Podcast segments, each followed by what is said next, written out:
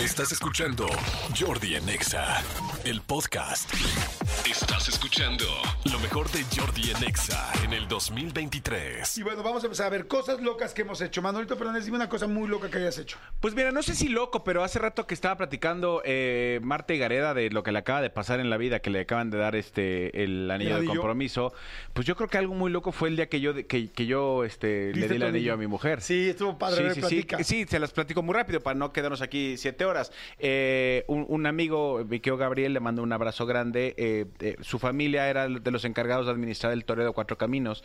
A la gente de la Ciudad de México sabrá lo que era el Toreo de Cuatro Caminos. Hoy incluso es un centro comercial que se llama, creo que Parques Toreo.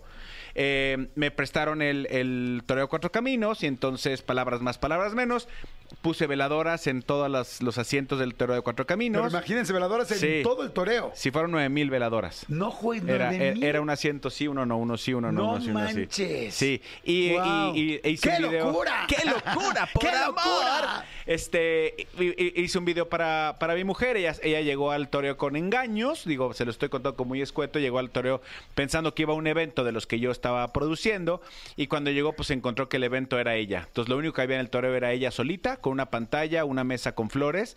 Y corrió el video donde yo le, donde yo le pedía que, que- que fuera mi esposa. Y de repente, pues yo aparecía en lo más alto del toreo, este, con el anillo en mano, pidiéndole que se casara conmigo, ¿no? Guau, sí, está creo que es, es de las locuras más grandes que he hecho. Yo, de las locuras más grandes que he hecho, este, ay, haberme metido al hombre bala en otro rollo. Ah, no, no, no. no, cuando no. me metí al cañón del del este del, Del hombre circo. bala del circo, sí. Híjoles, y salir de ahí, que ya les he platicado que fue la verdad bien complicado porque pues el cañón digamos que no estaba perfectamente bien, sino que más bien se veía viejo, golpeado, eh, muy Viejo. viejo, no oxidado de hecho, y era muy peligroso, ¿no? Y sentí rarísimo, sentí horrible y, y la verdad tuve mucho miedo. Y ahí te das cuenta las estupideces que uno llega a hacer por rating y por el ego. ¿No? Porque era como el ego de sí puedo y el rating del programa. Y también cuando estás más chavo y como que todo te vale. Hay una cosa que, que yo creo que ya te ha pasado. Es cuando estás a cuadro, cuando tienes una cámara prendida, haces cosas que no harías eh, enfrente, por- eh, perdón, que, que no harías sin cámara. Porque es como, como demostrarle a todo el mundo que puedes. Como que el valor se te sube extra. Pero a veces el valor está a dos slash de estupidez. ¿Me Sí, explico? sí, sí, sí. Y yo creo que esta vez fue así pasadísimo. Sí, digo, hay, hay una frase que tiene eh, el buen Facundo que dice, este, las- eh, la, la herida cicatrizará, el rating perdurará por siempre. Exacto. Sí, pero de repente ya te pones a ver. O sea, yo, yo, yo te aseguro que más de la mitad de las cosas que, que hacían, por ejemplo, los chavos de Yacas, o lo que eh, en, en otro rollo también tú ya se aventaron en un bote de basura de las escaleras de Televisa, Sí. rodaron, o sea, esas cosas, yo me, me pongo a pensar ahorita y digo... pues, es más, yo no sé si ahorita, hoy en día me aventaría hasta del bungee, como alguna vez lo hice, ahora Sí. que ya soy papá. A ver, vamos Sí. a ver qué dice la gente. Manden eh, ¡Cállese este, al tweets. público! Arroba Jordi en Exa y manden WhatsApps. Este, diles a dónde pueden mandar un WhatsApp, mi querido Elías, por favor. Ahora.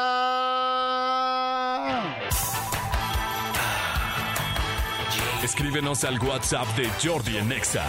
5584 11 14 07 5584 11 14 07 ¿Aló? Jordi en Exa. Dice la gente que está mandando WhatsApp, dice, hola, soy Ana, me pasó que me ladró un perro y mi inercia fue correr y meterme a la tintorería que estaba cerca y cerré la puerta de volada. Cuando la señora de la tintorería me ve con cara de así de qué onda y le pongo atención, solamente era un perrito chihuahua. Quiero boletos para Vaselina, por favor. Ok, ahorita veremos si eres candidata. Dice, buenas tardes, Jordi, soy Diego Rodríguez. Lo más loco que he hecho en mi vida es irme a Europa sin ningún tipo de plan. Me fui un mes y fue la mejor experiencia de mi vida. Me quedé en hostales y una que otra vez en estaciones de tren durmiendo. Era invierno, entonces la verdad sí la sufrí porque hacía un frío terrible.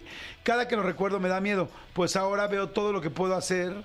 Eh, cada, cada que lo recuerdo me, pasar. me da miedo, pero ahora veo todo lo que pudo haber pasado y no me arrepiento. Saludos, está bueno. Sí, sí, sí, aventarte así un viaje largo sin ningún plan. O sea, sí sé de gente que, va, que viaja con poco dinero y, y lo logras, pero así a ver qué te depara la vida. Sí, está cañón, Sí, ¿no? está complicado. ¿Tienes uno Aquí ahí? dice, lo más loco que he hecho, una vez por amor me disfracé del personaje, del personaje que le gusta a mi marido en su trabajo. Fue, de, fue de Stitch y celoso del mundo, pero fue bien chido. Imagínate que llegara de repente tu pareja aquí, se metiera a la cabina vestida con una un traje que a ti te, te guste, estaría loquísimo. ¿Sabes qué? Que sí, por amor hacemos muchas tonterías. O sea, por amor pasan un chorro de cosas que dices, no, bueno, no lo puedo creer. Sí. Que, que llegué a hacer esto, ¿no? Pero sí, o sea, te, te ridiculizas, te vistes, te disfrazas, eh, te gastas lo que no tienes, empeñas lo que, todo lo que tenías. No, no, Demuestras no. lo que no eres. Exactamente, compras anillos por los cuales no tienes que pagar. Exacto. ¿No? Eh, aquí dice uno, dice William en, en X, antes Twitter. La cosa más loca que yo he hecho fue aventarme un clavado en una alberca en invierno. Lo hice por impresionar a mi ex. La alberca estaba casi congelada. No. Por poco terminé en el hospital, si no es porque mi ex me dio su calorcito. ah, también para eso lo hiciste. Exactamente. William eh, eh, vive en Estados Unidos, nos escribe de allá, nos escucha desde allá. Ok. Dice, hola, soy Erika. La cosa más loca que hice es que fue cuando iba a la secundaria, íbamos mucho a la feria de Chapultepec. Nos subimos a la torre Power Tower y cuando bajó súper rápido se desabrochó el cinturón a una chica que iba al lado mío. No sé cómo le hicimos, pero entre otro chavo y yo la sujetamos. Nunca me volví a subir a ese juego. Quedé traumada. No manches. Está fuerte, ¿no? Ay, que no, no, no, no, si de Qué por sí yo- miedo. yo, también entre más, entre más grande soy, más miedo me dan los, los, Los, los juegos, mecánicos. mecánicos. Es que ya, bueno, pues por eso cerraron la feria, ¿no? Sí, por O sea- un desperfecto mecánico, pero ¿no, no te ha pasado de repente voy a, a- a X parque, cualquiera que sea, y de repente yo me pongo a ver, súbete a este, al de las sillas estas voladoras, y digo, no.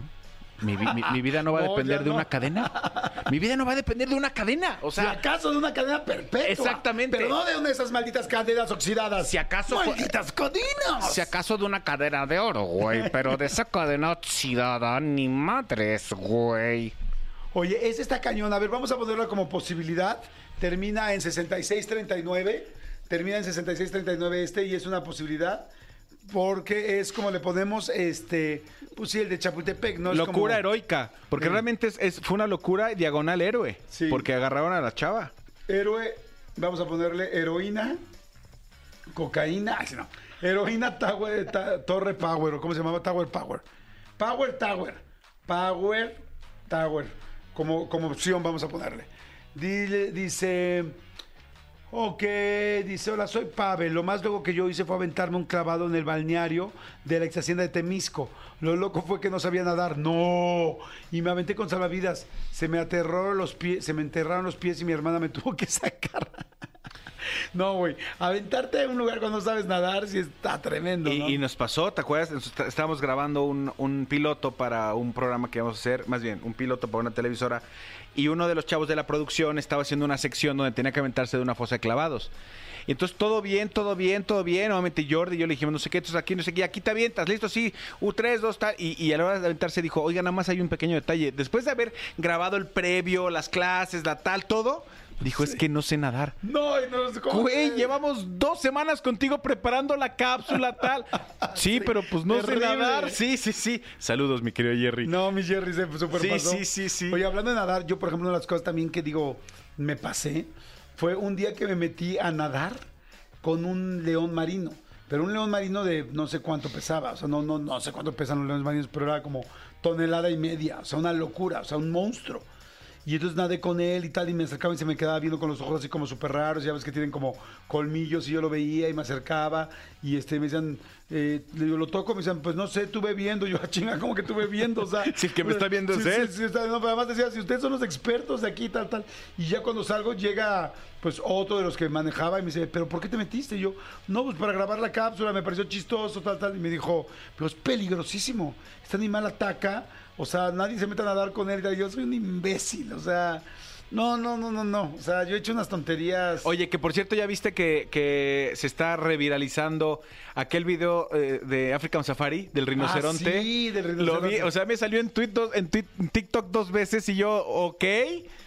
Es- es- esa broma fue que es le que a me la hicieron gente de una African broma Safari. que estábamos, fui a African Safari y estábamos en African Safari y resulta que me llevaron a ver a, a los rinocerontes y estamos haciendo la, la nota de los rinocerontes, yo estaba grabando y me explican que pues, son súper este, agresivos, que pueden matar a la gente, que cómo encajan el, el, este, el cuerno y todo el rollo y había como un vado O sea, como que ya ven que en African Safari están como afuera, pero había como un vado en el cual, pues, digo, ¿y no puede salir ese vado? No, no se puede salir.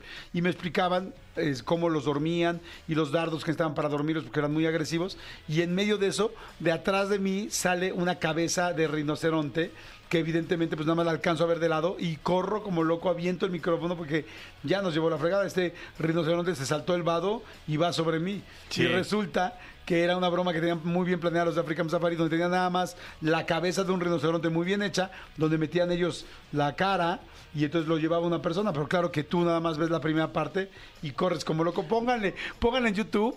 Este, a ver si puedes subirla, mi querida Juana, en mis historias ahorita de Instagram y en Facebook también. La broma del rinoceronte Jordi Rosado la vas a encontrar de volada en YouTube y ahorita la pueden ver. Sí, Está es- muy es- divertida. es- es muy buena, es muy Está- buena. ¿Estás de acuerdo? Dice, Dicen, a ver, ¿qué te dicen por allá? dice, lo más loco que he hecho es cuando estaba, estaba chico. Escalé unas escaleras por fuera. Era una estructura de fierro por un lado del edificio. Me sentía Spider-Man. Nunca pensé en que me podía caer, eh, resbalar o caer del edificio cinco pisos. Sí, es una locura. Yo también alguna vez, yo vivía en un edificio, en un segundo piso, y alguna vez se me hizo chistoso salirme por el balcón de mis papás y meterme por la jardinera de, de- del comedor que tenemos en casa de mis papás pero es una cornisa de 15 centímetros y, y es un segundo piso, o sea, no es tanto, pero hoy, hoy que lo pienso digo, qué estupidez. De hecho, cuando mi papá se enteró, me metió el cague de mi vida, y con toda la razón. Oye, te conté que algún día me fui con un amigo, conocimos unas gringas, ¿no? Teníamos como 16, 17 años y nos fuimos tres días con ellas a Tepoztlán o Tepozotlán, ya no sé a dónde. Dice, tres días con ellas, pero en la casa del amigo agarró el coche y dijo que íbamos a Reino Aventura, Six Flags, y no regresamos en tres días. No, no, no, yo, yo, o sea, a mi, a mi amigo, literal, le quitaron los testículos, se los cortaron cuando llegó casi casi. A mordidas. O sea, Sí, mordidas, no, sí, o sea, sí, con, tijeras de pollo, de pollero. O sea, no, no, no, no. es que además no, se ubiquen, no. cuando nosotros estábamos chavos, pues no había celular, no había como que tu mamá te localizara, no había un AirTag, no había como forma de... Entonces, tres días desapareces y madre mía, ¿dónde lo busco? fue una estupidez. Sí, sí, sí. Creo que eso es de las cosas más estúpidas que hice en mi adolescencia. Este, o sea, bueno, también alguna vez no usé condón y me asusté horrible. Pero ya estaba más grandecito. ¿Alguna vez les pasó a ustedes que no usaran condón y que luego escucharan todos los anuncios en el radio de el SIDA, VIH, tal, tal, y decías, en la madre, qué Sí. estupidez hice"? Un embarazo no deseado Sí. es lo peor que te puede pasar en este momento de tu vida. ¡Ay, ¿Quieres quitar la Sí. estación y Sí, todo? sí, sí. Cuídense mucho, de verdad, porque además yo, como siempre se los digo, un embarazo es lo mejor que les puede pasar. Sí, exacto. cosas- Lo peor son muchas otras cosas, un, Sí, un ITS. enfermedades Sí, sí, sí, de verdad, eh, cuídense mucho, chicos. Dice, la cosa más rara que he hecho cuando renté un auto en US, o en Estados Unidos, y al ponerle gasolina agarré la manguera verde pensando que era magna. Y cuando el carro comenzó a fallar, caí en cuenta que le había puesto diésel. ¡Ay, ¿Qué, le pasa a un carro si le pones diésel, amigo, en lugar de gasolina? ¿Pasa Pues- algo?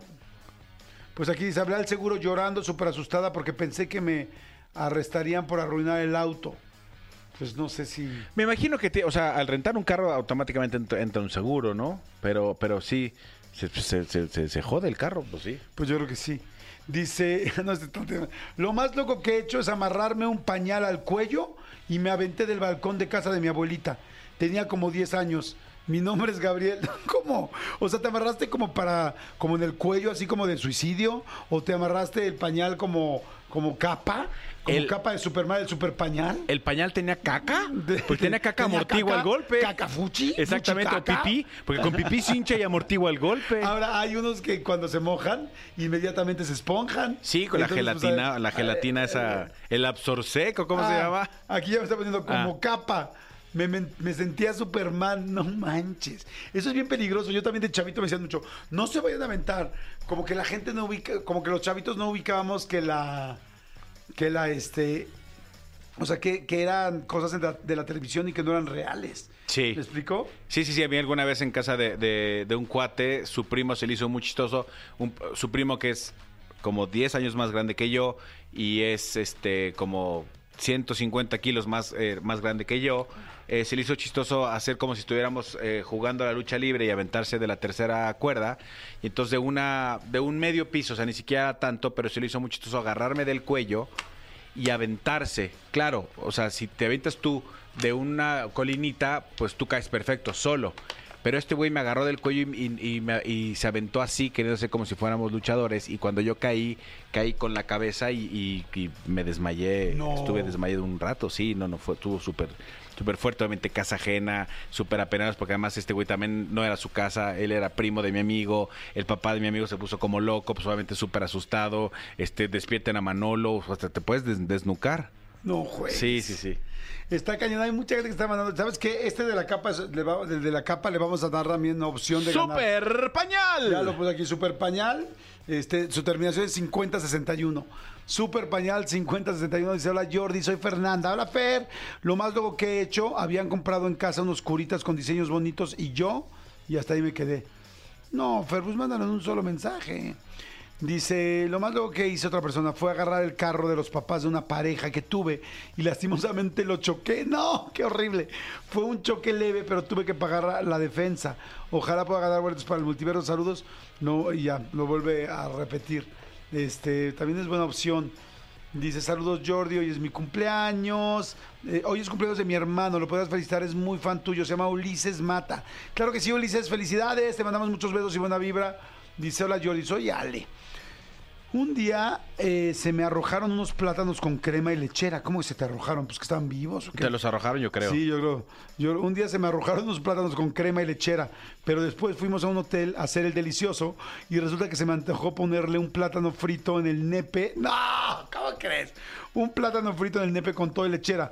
Fue muy loco y muy rico. ¿Le creeremos? No lo sé, Rick, parece falso. Sí, parece falso. o sea, Eso me parece como quiero ganar boletos y, ya te mandé Jordi mi carita de niña bonita porque tiene una cara muy guapetona, mi querida Alex. Este, porque como para qué le pones un plátano a otro plátano? Como que es un este un un pleonasmo ahí, ¿no? O sea, es como para qué un plátano sobre el nepe del otro cuate?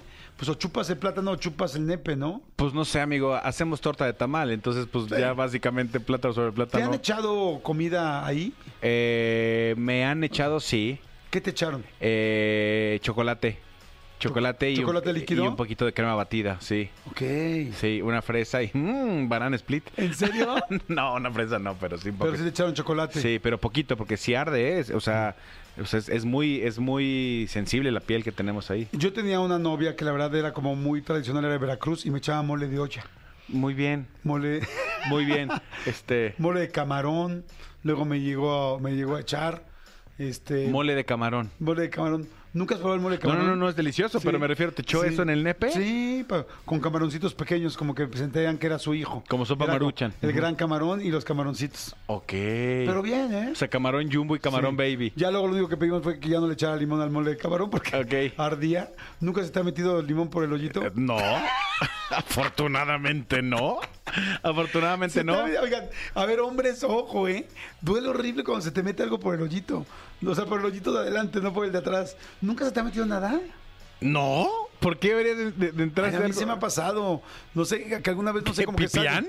sale- ¿Un ¿Michote? michote? No, me ha pasado que de repente, no sé, salgo de una alberca o de un lugar y digo, güey, algo traigo.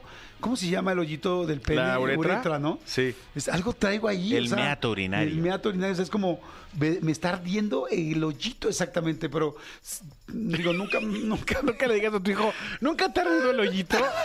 Porque a después de la alberca me arde el hoyito. Te lo juro que alguna vez, no sé si es como por agua, porque te metiste a una cosa de lodo, o, o si alguna vez te han echado. Ay, ¿sabes qué?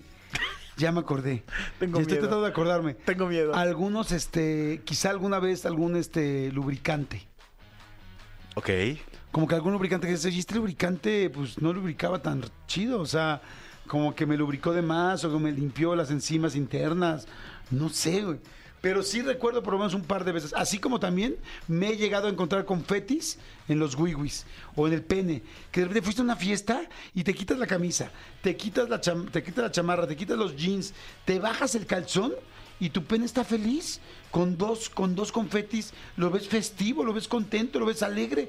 Y dices, ¿cómo fregados? Perdón, ¿cómo fregados llegaron dos confetis ahí y se posicionaron en su cabecita? ¿Nunca te ha pasado? ¿No? ¿Alguien le ha pasado? Estoy loco. A ver, la gente que está allá afuera, por favor, o sea, I, I- I need support. Lo- Necesito apoyo. Lo que, O sea, lo que apoyo Cervantes. Apoyo Cervantes. Lo que, lo que yo, lo que a mí me, impresiona y, y- y quisiera pedirles, si alguien es un mago de la edición, ¿no? Y toma este- estos últimos dos minutos, o sea, de Jordi Rosado diciendo, este, confeti en los kiwis y luego me arde el hoyito.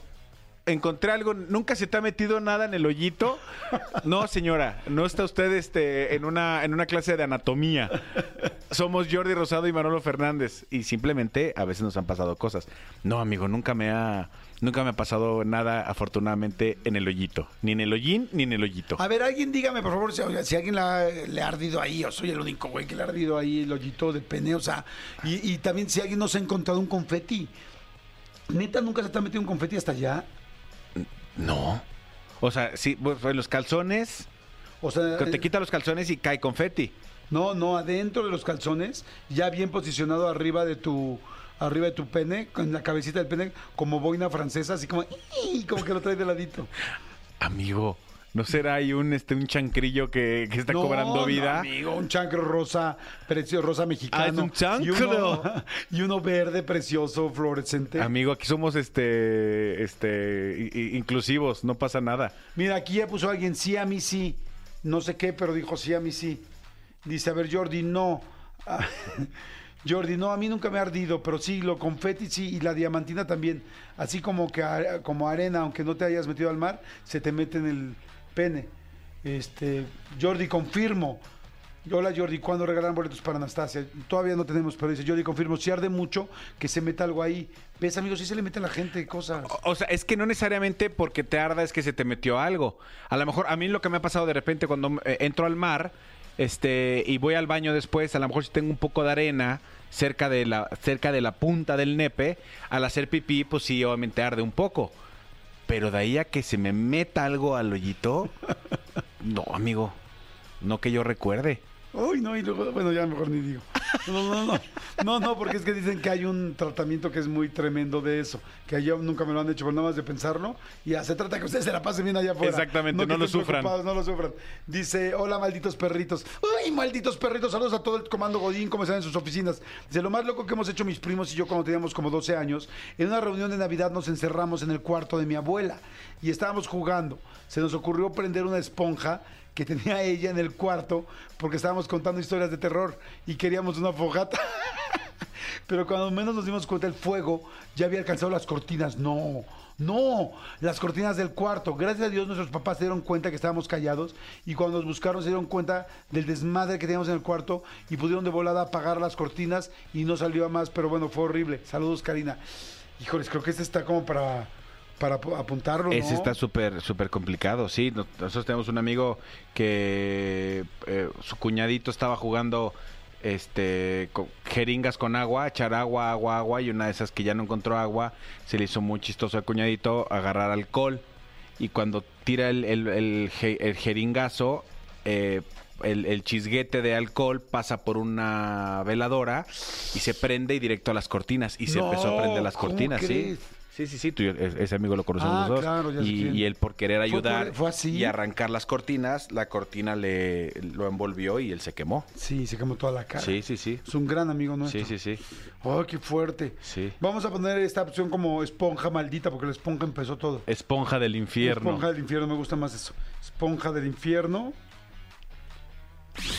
Estás escuchando lo mejor de Jordi en Exa en el 2023. Y señores, frase, una frase que me gustó muchísimo y que se las quiero leer de este poeta chileno, que ayer pasamos por un restaurante chileno que decía, este, no se me antojó la verdad la comida chilena, que pensé pues que será lo más famoso este, de Chile, no lo sé.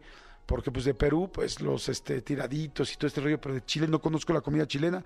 Quizás es muy buena, yo no la conozco, pero la verdad no se me antojó. Sin embargo, bueno, ¿por qué me acordé de Chile? Porque pues Pablo Neruda, quien les va a leer la frase, es chileno y la frase eh, me gusta muchísimo y es la siguiente, ¿no? Dice, podrán cortar todas las flores, pero no podrán detener la primavera. Y me encanta, me encanta la, la frase, podrán cortar todas las flores, pero no podrán detener la primavera. Y es cierto, no pueden hacer muchas cosas en contra de ti, pero si tú estás seguro de lo que quieres, si tú sabes lo que necesitas, si tú sabes, si tienes claras tus convicciones, vas a seguir y vas a lograr lo que tú desees, independientemente de todo lo que pase alrededor. Y esto va en el trabajo, esto va en el amor, esto va en la persona, esto va en la amistad. Tú sabes lo que quieres, tú sabes lo que tienes, tú sabes por qué vas y, y no te debes de detener ante lo que digan los demás. No sé si vieron una portada ahora que me llamó muchísimo la atención y me fascinó de Michelle Rodríguez de la revista, creo que fue Marie Claire, sí.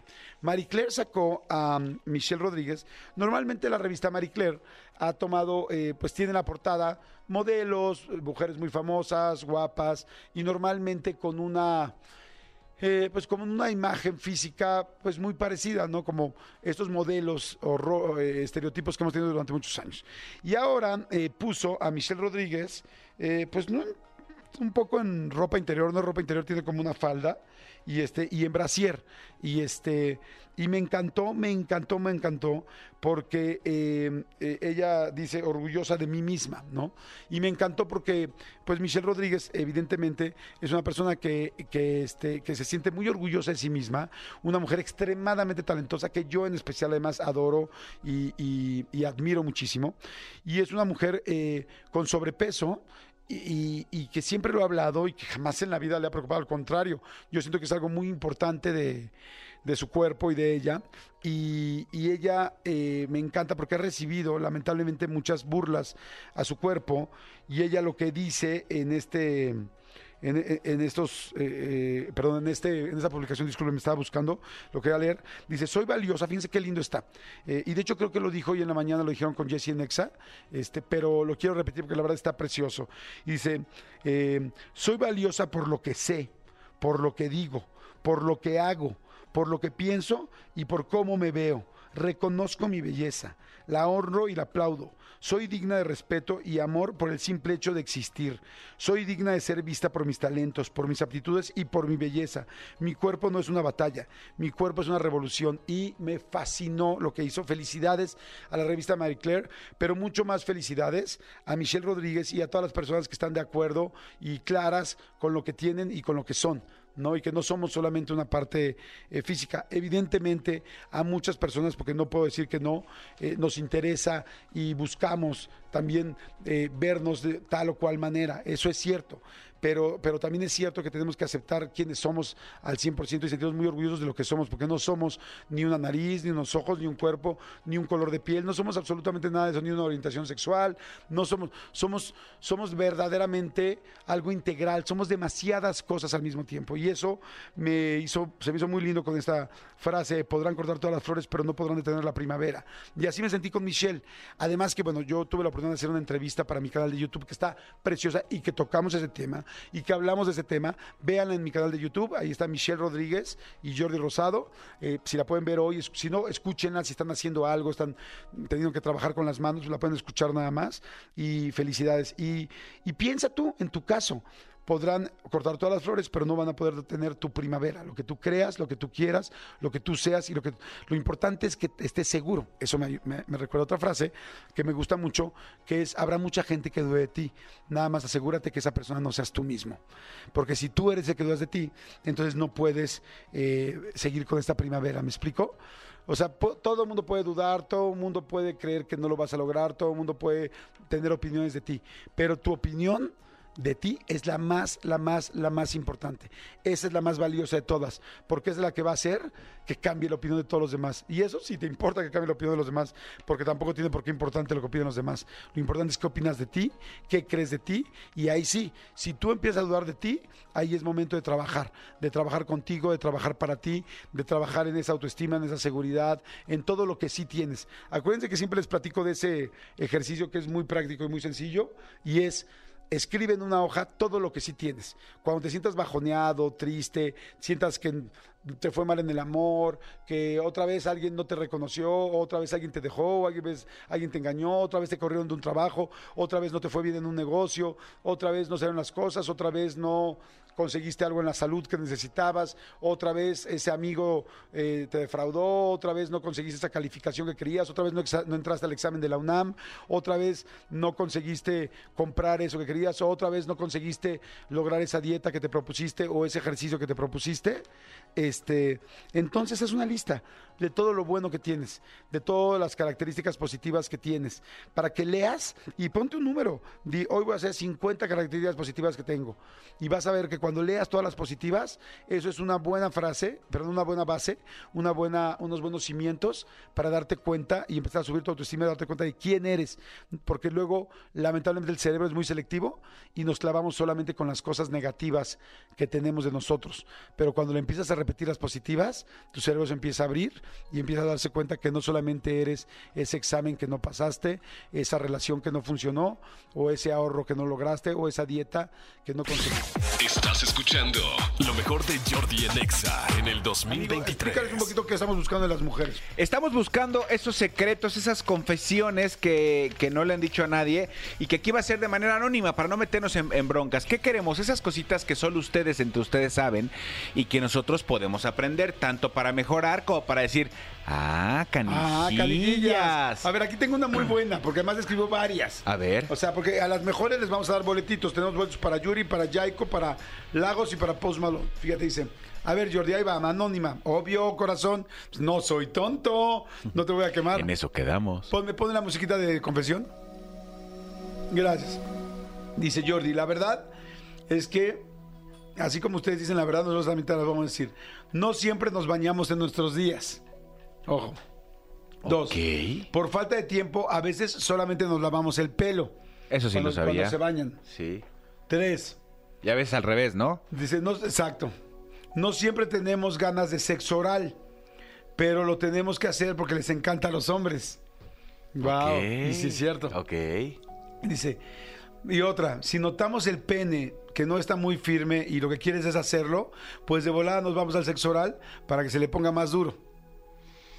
Gracias. Guau, oye, esta niña está, o sea, esta mujer está como de 10, o sea, puso cuatro cosas muy interesantes. Esa podría ganar, ¿eh? Ajá, a ver, póngala por favor como terminación 8203, su teléfono. Anónimo 8203. Anónimo 8203 porque lo hizo muy, muy, muy bien. A ver, te, te Eso es un gran secreto. Sí, te escriben en Twitter también, ¿no? Y este y a toda la gente que quiera marcar, también pueden entrar con llamadas y podemos ver que aquí está, mira. Hay mucha gente, dice yo, anónima. Ah, dice, este está bueno. Otra cosa que creo muchos hombres no saben es que a veces algunas traemos vibrador en la bolsa por si de repente nos gana las ganas y pues andas por ahí y dices, pues de una vez, Me gana la gana. me gana la gana. Ok. O sea, pero entonces ¿dónde? Pues te metes a un baño, me imagino no en el trabajo. Sí, sí. Podrías meterse en un baño a la hora que no hay nadie. Sí, como para, como para. bueno, pero se oye. ¿no? El... No, pues tampoco, tampoco es rotomartillo, amigo. Ah, no, pero No, sí se hay unos oye. muy discretos. Hay unos muy discretos, sí. Simplemente el anillo vibrador, no sé si alguna vez has util- utilizado uno tú, pero son muy, son Sí, muy discretos. El succionador también es muy... Ese nunca lo he usado yo. Ese sí. Sí, digo, yo no, yo no lo he usado para mí, pero Ah, sí, es muy calladito. Este, ok, es buen, es buen punto. Sí, Que sí. traen. Por eso nunca debes de meterle las manos a una bolsa a una mujer, ¿estás de acuerdo? No, no, pero en general nunca debes de meterle las manos a la bolsa a una mujer jamás, como tu mujer jamás a las cosas. O sea, no debes de meter las manos en, en- en algo que no es tuyo. Exacto. Punto fin de la conversación. Sí, estoy de acuerdo. A ver, vamos rápido con otra, con una llamada. Bueno, Anónima, ¿cómo estás? Hola, buenas tardes. Buenas tardes, Anónima, ¿cómo andas? ¿Todo ¿Cómo bien? están? Bien, gracias. Saludos, Manolo, Jordi. Hola, hola. Hola, ¿cuántos años tienes, Anónima? 34 años. Ok. Anónima de 34 años, Anónima 1. Ay, cuéntanos que queremos saber secretos de las mujeres. A ver. Bueno, miren. Pues un secretito que los hombres no saben es que a nosotras también nos da como satisfacción rascarnos, pues, eh, los labios vaginales Ajá. y la colita. y después de eso, nos olemos los dedos. ¡No! Está buenísimo eso. O sea, Bueno, yo sí lo hago. pero cuando dices, cuando dices labios vaginales, ubico la parte de la vagina. entrepierna. Pero cuando dices colita, ¿estás hablando de atrás? sí, el asterisco. el- el- el- Yo nunca, yo nunca me rasco el asterisco para oler, ¿tú sí, amigo? No, para oler. cara. No, así no. No, Para como, oler, como- no, no, para- como para ver, no, para sí. juguetear, sí. Juguetear o comer- el asterisco para juguetear, no. Yo sí de repente la entrepierna sí, este, me hurgo por ahí. Difícilmente este, es como para oler, pero sí, sí me rasco la entrepierna y me rasco el asterisco. Pero a ver, Deberían ah, de no, rascarse, rascarme el más asterisco, seguidito. claro que me lo rasco, si ya Sí. casi lo tengo en paréntesis. Sí. O sea, no, no, no, claro. El asunto es, pero de eso a oler yo no lo hago. Atrás no. Pero adelante, tú sí, adelante sí. Alguna vez sí, alguna vez sí, sí, pues tengo tanto calor, no sé qué, y me preocupa ver a qué, a qué huelo, o sea, que no esté yo oliendo mal, estoy sudando demasiado, y sí de repente sí digo, no, no, no, no, sí, sigo oliendo a locioncita. ¿Sabes cuándo yo llego a, a- a olerme enfrente a Anónima 1? Ajá. Cuando sé que voy a estar con alguien. O sea, es como que Ah, ya llevo ok. todo el día, ya pasé todo el día, trae los calzones ahí, luego estas cosas que se te pegan, el bacterio claro. como que se te pega. Entonces, si yo voy a ver a, sí voy a, voy a estar con una persona, pues sí como que agarro y digo, oye, a ver, también quiero ver que no vaya a de repente ella querer hacer sexo oral y yo Claro. huela a calcetín de tres días, ¿no? Entonces, como que digo, Sí. Digo, por lo menos para echarte loción, para ¿no? Sí, para cerciorarte que, Que pues cuando bien. llegue cuando, cuando llegue ese gran momento, pues ella no sufra, ¿no? Claro. Oye, pero me, oye, Anónima, y dime una cosa, ¿solamente tú te rascas la colita y la vagina y hay olor, y bueno, es que oye fuerte, y, y hueles, o conoces a más gente que hace esto? Pues tengo una amiga que, que, bueno, que, que juega conmigo también fútbol, porque yo juego Ah, fútbol. juega conmigo hacia olernos la, una a la otra. Aquí andando, No, no, no, oye, ¿no quieres amiga venir? Oye, no, no, dile a tu mamá que si te deja venir a, a olerme la colita. amiga, amiga, amiga, tienes que ver el buque de hoy. No, mañana. Amo tu risa anónima. Ah, sí. Y sí lo he visto que se rasca y también se huele y yo, ah, no manches. Pero ella sí lo hace en público. Ah, o sea, tú por lo menos lo haces en privado. No, yo sí lo hago en privado porque si no lo, no lo disfruto. Híjole, híjole, Anónima Rascacola, me encanta. Me encanta. Señora Rascahuele. Me encanta la señora Rascahuele, me encanta la confesión de la Anónima 1. Mira, de hecho, este, ya le pusimos aquí. Le estaba poniendo yo, me huelo la bajicolita, ¿no? Para poder completar ahí completo. Pero me gustó también el rascacola. Sí. La- o, o, vamos a ver, me huelo la bajicolita o Ajá. chica rascacola. Chisca, chica Rascacola, sí. ¿Te gusta? ¿Te gusta el nombre de tu...? Sí, claro, claro. Me parece perfecto. Oye, gracias por escuchar el programa. ¿Dónde estás o qué estás haciendo? Ah, pues estoy en mi trabajo. Ah, ¿en qué trabajas? Pues soy encargada de una tienda. Ok, perfecto. Bueno, a- a- ahorita que cuelgues la llamada, métete al baño y ráscate. Ráscate, ahorita, ahorita. ráscate la Es el colita. primer placer del día. Bueno, el segundo, porque ya el primero ya tuve el placer de escucharlos a ustedes. Ya te queremos, Anónima. Que, que me- que nos compare. Que nos compare con rascarse la colita. No, bueno. No, man, me siento, nunca me había sentido tan honrado. Ha- Habrá, habrá que ver a quién de nosotros dos compara con rascarse adelante y quién con rascarse atrás. Bien, Anónima, muy bien. Me encantó tu, tu confesión. Sigan mandando secretos también en Twitter en arroba Jordi en Exa, ¿no? Bueno, ¿quién Atentos, habla? ¿eh? Anónima, Hola. Anónima 2, ¿cómo estás? Hola, muy bien. Qué bueno, Anónima 2. ¿Tú de dónde hablas? ¿Dónde estás? ¿En México o en qué país? ¿En qué ciudad? Hablo Perdón. del Estado de México, Coacalco. Eso, de Coacalco. Anónima 2 de Coacalco. Cuéntanos tu secreto de mujer. Ay, es un secreto muy vergonzoso, la verdad. Nah, pues es Yo anónimo. jamás, jamás le diría o le contara a mis amigas de nadie que mi esposo la tiene chiquita. Ok. Ah, y eso es algo, eso es algo bien lindo. Y te lo agradece tu esposo, sí. Y todos los hombres del mundo. Sí, porque, porque como hombre te lo puedo decir yo, es un, a lo mejor es un secreto para ustedes mujeres, pero como hombre sí, eh, gran parte de, de- de nuestra seguridad se basa en eso. Sí. Sí, no, y aparte como mujeres también. Entre amigas luego sí hay quienes te comentan, ay, es que así pues se siente pues diferente o así. Pero obviamente no, el contarle sería como ponerme de pechito, ¿no? O sea, para que me critiquen, para que me digan, No, y. ¿sabes qué? Que es bien lindo que protejas eso, porque mira, hablando de penes y vaginas, eh, pues los tamaños vienen de diferentes formas. Sin embargo, por ejemplo, ahí sí creo que está, es muy machista nuestro pensamiento y muy tonto. Porque una mujer puede tener boobies chiquitas y todo el mundo los vemos, o no tener y traer su blusa planita y nadie va a decir nada ni la van a hacer sentir menos. Digo, igual ella quisiera tener más, pero nadie la va a hacer sentir menos. Pero que le digan a un cuate pito chico, No, Sí, está- en el ego. Sí, o sea, le pegas en el ego. Y en realidad el cuate, pues no tiene ninguna culpa, ¿no? Al igual que, al igual que una chava que tiene poquita boobie, pues él lo tiene chiquito, ¿no? Entonces, entonces, este, pues qué padre que cuides eso de tu, de tu marido, ¿no? Sí, bien por ti. Punto para ti, Anónima. Aparte, no sé si han escuchado un dicho que dice que más vale chiquito y juguetón que grandote y dormilón. Ah, sí, sí, sí, sí, sí. ¿Y, y, y qué opinas? Pues la verdad sí, si no, este, no por nada sigo casada, ¿no? Y protegiéndolo además de, de las mujeres, de los hombres, de, de todos los estereotipos en los que vivimos todo el tiempo, ¿no? Co- Como hay, hay una que dice, eh, más vale sardina juguetona que ballena, que ballena dormilona. sí, eso no lo sabía. Eh, pues ya lo sabes. Oye, te voy a intitular el caso, tu caso, Anónima 2, como Cuido la secrecía del penecillo de mi esposo. ¿Te parece bien? Cuido la, la pequeña secrecía de mi marido. Cuido, cuido la pequeña que es que veía, somos canijísimos. Cuido la pequeña secrecía del penecillo de mi esposo. Yo te voy a decir otra cosa que también puedo decir como hombre eh, de secreto. Te, te puedo decir que tú como hombre tampoco no todos los días te levantas y se ve y se ve muy presentable. A veces se ve más chico, a veces se ve mediano, a veces dices, "Ay, hoy se levantó Sí, Qué ganas de que hoy sí lo vieran. Ajá, ¿no? exacto. Entonces yo te voy a decir algo. Yo si un día me levanto así y estoy en el gimnasio, agarro y le doy sus garnuchazos. O sea, como que, órale, despiértese. Orgulloso. Y ya, y ya como que se levanta y dice, ah, sí, ok. Porque son bien flexibles, ¿no, amigo? Ah, no, son, son ju- ellos saben, ellos son, son caprichosos. Son, son, son juguetones. Oye, este, gracias, Anónima 2. Nos encantó. Estás escuchando lo mejor de Jordi en Exa en el Muchísimo 2023. gusto presentar a un gran, gran amigo de este programa. Ustedes lo saben, lo han escuchado todas las semanas, colaborador, amigo. Y este, además trae hoy un mega tema. Y estoy hablando de Fer Broca. Mi querido Fer, ¿cómo estás, amigo? Qué gusto verte aquí. Súper contento de estar aquí en vivo y a todo color. Qué bueno, ustedes. amigo, me encanta, ¿no? Entonces es, es muy lindo así.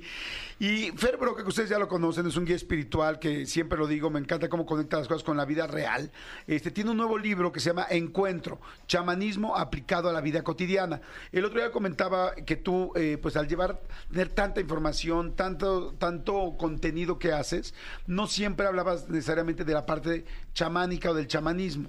Este, cuéntame un poco de qué va este libro, Encuentro, Encuentro, chamanismo aplicado a la vida cotidiana. Pues básicamente mucho de la misión que hago de vida es ayudar a las personas a entender la espiritualidad, pero muy aterrizada, muy en el día a día, en el ser papá, mamá, ir a, la- a trabajar y tomar esa filosofía, esas herramientas que nos da la espiritualidad para cómo vivir mejor, para traer abundancia, para estar sanos, para estar contentos. Entonces, el chamanismo es una de las grandes tradiciones espirituales, quizá la que más profundamente Ajá. me ha mostrado al paso de mi vida. Llevo muchos años practicando chamanismo, soy chamán y, es, y esto me permite poder hacer un- una especie de tratado de curaduría de conceptos muy, muy profundos del chamanismo, pero tratando de simplificarlos y de que una persona que está acabando la universidad, que una ama de casa, que gente que no tiene que tener una instrucción demasiado elevada, aprenda sobre los beneficios que tiene aplicar la filosofía del chamanismo.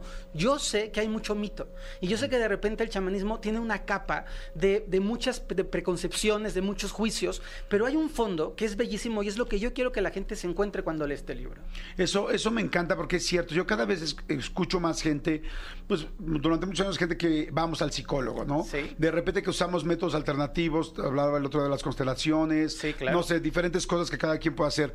Este, pero ahora cada vez escucho más gente que dice, es que tengo un chamán, tengo un guía espiritual y este y he oído la verdad es que ahí, en ese aspecto, por lo menos yo no he escuchado a tanta gente que yo sienta que son, que hay un medio charlatanesco, sino que más bien he oído a gente que dicen, es que no sabes cómo mi guía espiritual me ha ayudado real, real, y lo bien que me ha ido y cómo me desatoré en ciertas cosas. Claro. ¿Por qué? Es el chamán es como no un nuevo, sino un viejo psicólogo que ahora estamos otra vez redescubriendo. Me encanta tu, tu planteamiento porque además es muy real. En el pasado no había un concepto tal como la psicología y el chamán era un poco coach en el pasado, un poco maestro de, eh, de etiqueta espiritual, de, de sabiduría, de plantas, un poco médico y también un poco psicólogo porque el chamán trabaja en cuatro niveles. Trabaja en el nivel del cuerpo, trabaja en el nivel de las emociones, trabaja en el nivel de la mente y en el nivel del espíritu. O sea, el chamanismo hace entender que los seres humanos somos integrales. no solo te enfermas por el cuerpo, te enfermas por lo que estás pensando, por lo que estás sintiendo. Y esto el chamanismo lo, aborda de una manera muy, muy directa. Oye, este, a mí me, me encanta, no, no te voy a pedir que me platiques tu historia, porque no saben la historia tan interesante de Fer Broca, de cómo se dio cuenta, literal, cómo la vida lo hizo ver que era chamán y que tenía esta sensibilidad y se ha preparado muchísimo desde hace muchos años. Pero, este, porque si no, nos echaríamos todo el tiempo de la entrevista y quiero preguntarte acerca de qué deberíamos de saber. O sea, tú eh, con este libro de encuentro, ¿cuál sería como un ABC de lo que deberíamos de saber como personas ahorita tú sabiendo todo esto? Pues primero, el entender que tenemos diferentes niveles de conciencia, que hay diferentes niveles de percibir la realidad, que cuando tú tienes nueve años no entiendes lo que significa una relación de pareja, igual que cuando tienes 20, ni cuando tienes 30, ni cuando tienes 50. Y de nueve años tienes a tu novia, pero no es el mismo sentido de novia a los nueve que de novia a los 20 que de novia a los 30. O sea, la vida tenemos que aprender a evolucionar y a darnos cuenta que la vida va cambiando de significado. No se puede, no se puede quedar la realidad atrapada a una etapa o a un momento cuando la vida va cambiando y te vas haciendo consciente de que las cosas son distintas. Apreciamos diferente el trabajo, apreciamos diferente la salud, apreciamos diferente la comida, porque va cambiando nuestra conciencia. Entonces el libro nos habla sobre los niveles de conciencia, sobre cómo podemos ir dando pasitos hacia adelante, no para cambiar, ojo, esto es importante, no para cambiar la realidad de afuera, sino para cambiar tu percepción de la realidad de afuera y al cambiar tú, cambiar la realidad de fuera, como un efecto, no como una causa. Generalmente cuando algo no nos gusta, queremos componer lo que no nos gusta afuera. Entonces, Sí, que quiero que mi pareja que cambie, lo haga que así. mi jefe cambie, que el mundo cambie, que el dólar cambie, pero en realidad es, tengo que cambiar yo para que todo lo demás cambie. Entonces el libro habla sobre los niveles de conciencia, el libro habla sobre la atención y sobre lo importante que es po- saber poner nuestra energía en lo importante. ¿Cuántas veces nos pasa un día o un mes y no sabemos qué hicimos? ¿Cuántas veces estamos con la gente que más amamos y no los escuchamos? Entonces, estuve el fin de semana con mi familia y ¿de qué platicaste? De nada. ¿Y qué hiciste? Nada. ¿Cómo carambas? O sea, tienes que aprender a estar, tienes que aprender a estar presente, tienes que aprender a estar consciente. Eso enseña el libro. Wow, me encanta. A ver, a toda la gente que nos está escuchando, seguramente todo el mundo tiene muchos ejemplos que poner y que les gustaría que Fer Broca les comente. Creo que esto nos, nos baña a todos. Yo, por ejemplo, ayer estaba platicando con Oana y dijimos, ay, ¿cuánto tiempo llevamos trabajando juntos? Ya casi un mes. Y yo dije, ay, qué rápido se pasa el tiempo. Platicaba de un programa que acabamos de terminar ayer, que lo hicimos ocho años. dije, ¿cómo ocho años? Mi comentario hoy o mi frase que más digo hoy en día es qué rápido pasa el tiempo. Claro. Y nada más lo que pienso yo es como digo, y la vida se me está yendo. Bien, O sea, la vida se me está yendo y nada más digo y repito esa frase. ¿Qué le podríamos decir a toda la gente? ¿Qué me podrás decir a mí de cómo empezar así? tener esa conciencia de ese momento, de esa junta, de ese día. El lunes nos levantamos todos y dijimos, otra, otra vez lunes. Este, ¿Qué podrías decirnos para empezar a, a tener esa conciencia y disfrutar lo que se nos está yendo como agua por los dedos? Me parece padrísimo y eso es un nivel de conciencia, o sea, te das cuenta que se te está yendo el tiempo, ¿no? Y yo lo que creo es que vamos demasiado rápido y vivimos muy automatizados, o sea, ya no nos detenemos a observar, ya no nos detenemos a apreciar. Una regla fundamental para empezar a hacer conciencia es bajar el ritmo. Tenemos que comer un poquito más despacio, tenemos que observar cómo manejamos un poquito más despacio, tenemos que disfrutar una canción. O sea, yo le pregunto a la gente, todo el mundo ama la música, ¿hace cuánto tiempo que no te das un regalito de sentarte a escuchar solo música? No chateando, no viendo, la- solo quiero escuchar mi canción y ponerme de buen humor. Entonces, hay que bajar el ritmo, hay que entender que la vida es un, es un, es un regalo que no somos conscientes ni capaces de apreciar porque vamos en mucha velocidad. Y la otra parte que yo creo que es fundamental, hay que darnos cuenta que no sabemos estar presentes. Estamos de bulto. O sea, hay muchísima gente con la que estás platicando y está ahí sentada, pero no está su corazón, no está su oído, no está su mirada. ¿Y cómo cambia toda relación cuando alguien te está mirando, Claro. cuando alguien te está escuchando? Simplemente Cuando- eso, la mirada, que Sí, volteen a ver. Claro, estás aquí, ¿no? Entonces, tampoco estamos presentes y de pronto no estamos presentes en el trabajo porque queremos llegar a la casa. Pero cuando llegamos a la casa estamos tan cansados que no estamos presentes en la casa porque queremos dormir. Y cuando nos dormimos estamos tan angustiados porque hay que levantarnos al otro día que no estamos presentes durmiendo. A veces eso pasa semanas y meses y ojo, como lo dices muy bien, la vida se nos va. Entonces, tienes que aprender que la espiritualidad es ahora. Que esta comida que vas a hacer hoy con quien vas a comer, disfruta tu sopa de verdura, disfruta tu jugo de agua, agradece que tienes a un hijo latoso, adolescente, insoportable. Caramba, lo tienes hoy en tu casa, acaricia, agarra su manita, dale un abrazo, date cuenta si tienes la fortuna de estar con una persona a la que amas en la noche, abrázala, dile, caramba, qué afortunado afortunados somos de poder estar compartiendo este instante de vida, porque lo que le pasa a la mayoría de la gente es que se queda dormida. Y cuando se quedan dormidos, 30 años después es, ¿por qué no disfruté a mis hijos? Sí, sobre que lo hubieras hecho hace 30 años, ¿no? Ahorita que ya viven en Canadá. Es que ¿por qué no aprecié mi casa que tenía? Pues porque estabas pensando en la próxima y nunca disfrutaste la que tenías. ¿Por qué no? ¿Por qué se fue la- al traste la relación de pareja? Porque no estuviste presente. Entonces, el llamado, y esa es, esa es la, la espiritualidad en la que yo creo, el llamado es a vivir ahora. No a decir, en 20 años, cuando... Claro. No, ¿qué 20 años ni qué la canción? No sabemos si tenemos 20 años. Sí. No sabemos si tenemos dos semanas. Tenemos que vivir sin el miedo a la muerte, con mucha actitud, con mucho amor, lo que nos toca vivir ahora. Hay mucha gente que de repente, ahorita que estás dando el ejemplo, o no tiene pareja, o no tiene hijos, Claro. o está muy triste, pues es que yo llevo años buscando pareja y no consigo a nadie. Yo cada vez me con- conozco más gente que sale con más gente, pero que no ha conseguido a una persona, ¿no? Sí. Y este, o que se acaban de divorciar, o que los acaban de, de sacar del trabajo. Para una persona, por ejemplo, que ahorita no tiene hijos, no tiene pareja y se siente medio perdida o medio perdido, ¿qué podría empezar a disfrutar? Me parece súper bonito y primero hay que entender que hay etapas y que tampoco es, la visión de espiritual es siempre felices. Pues hay momentos que te duele el corazón y tienes que vivir tu duelo y orar y hacer tu proceso y luego ir adelante. Pero lo que les diría es que estamos vivos y que tenemos que agradecer que mientras estemos aquí hay esperanza de lo que sea. O sea, si tú estás vivo y estás respirando, tu vida puede cambiar, tu vida puede mejorar. Entonces, una parte importante que nos aporta el chamanismo a los estados de tristeza es entender que cuando yo observo con atención y con conciencia, incluso mi tristeza, la voy a bajar. Porque nosotros sufrimos más por lo que interpretamos y por lo que pasa en nuestra mente que por lo que estamos viviendo. ¿Cómo se observa tu tristeza? O sea, es- me, siento, a ver, toco mi corazón. ¿Por qué estoy sintiendo esto? ¿Qué es lo que verdaderamente me está doliendo? Que me corrieron. ¿Qué te duele que te corrieron? Pues que tengo miedo al futuro. ¿Y por qué tienes miedo al futuro? Pues porque siento que ya no la voy a hacer, ¿no? Entonces, ya, ya te diste cuenta de lo que tienes. Y ahora sé inteligente.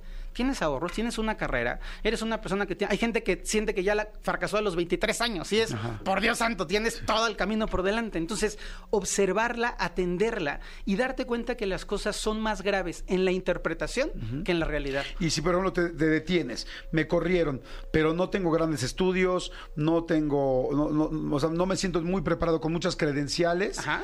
¿Qué, qué pensar, qué podría pensar? Podría pensar en que el universo siempre tiene caminos abiertos para todos y que a veces suponemos que si no tengo grandes estudios no puedo alcanzar un puesto, pero hay maneras, siempre hay maneras, yo soy un convencido de las posibilidades de que puedes encontrar un hilo conductor muy adentro de ti que te pueda llevar a un mejor destino.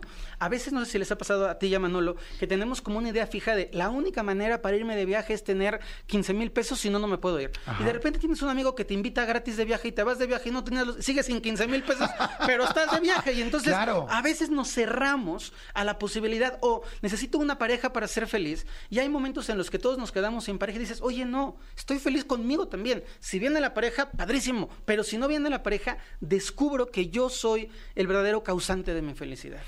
Me encanta. Ahora, eh, hay un capítulo que estaba viendo aquí. Yo estoy empezando a leer el de la conciencia que me hiciste favor de darme el libro. Sí. Y este ya lo tengo en mi buró al lado y listísimo para leer mi capítulo de la conciencia.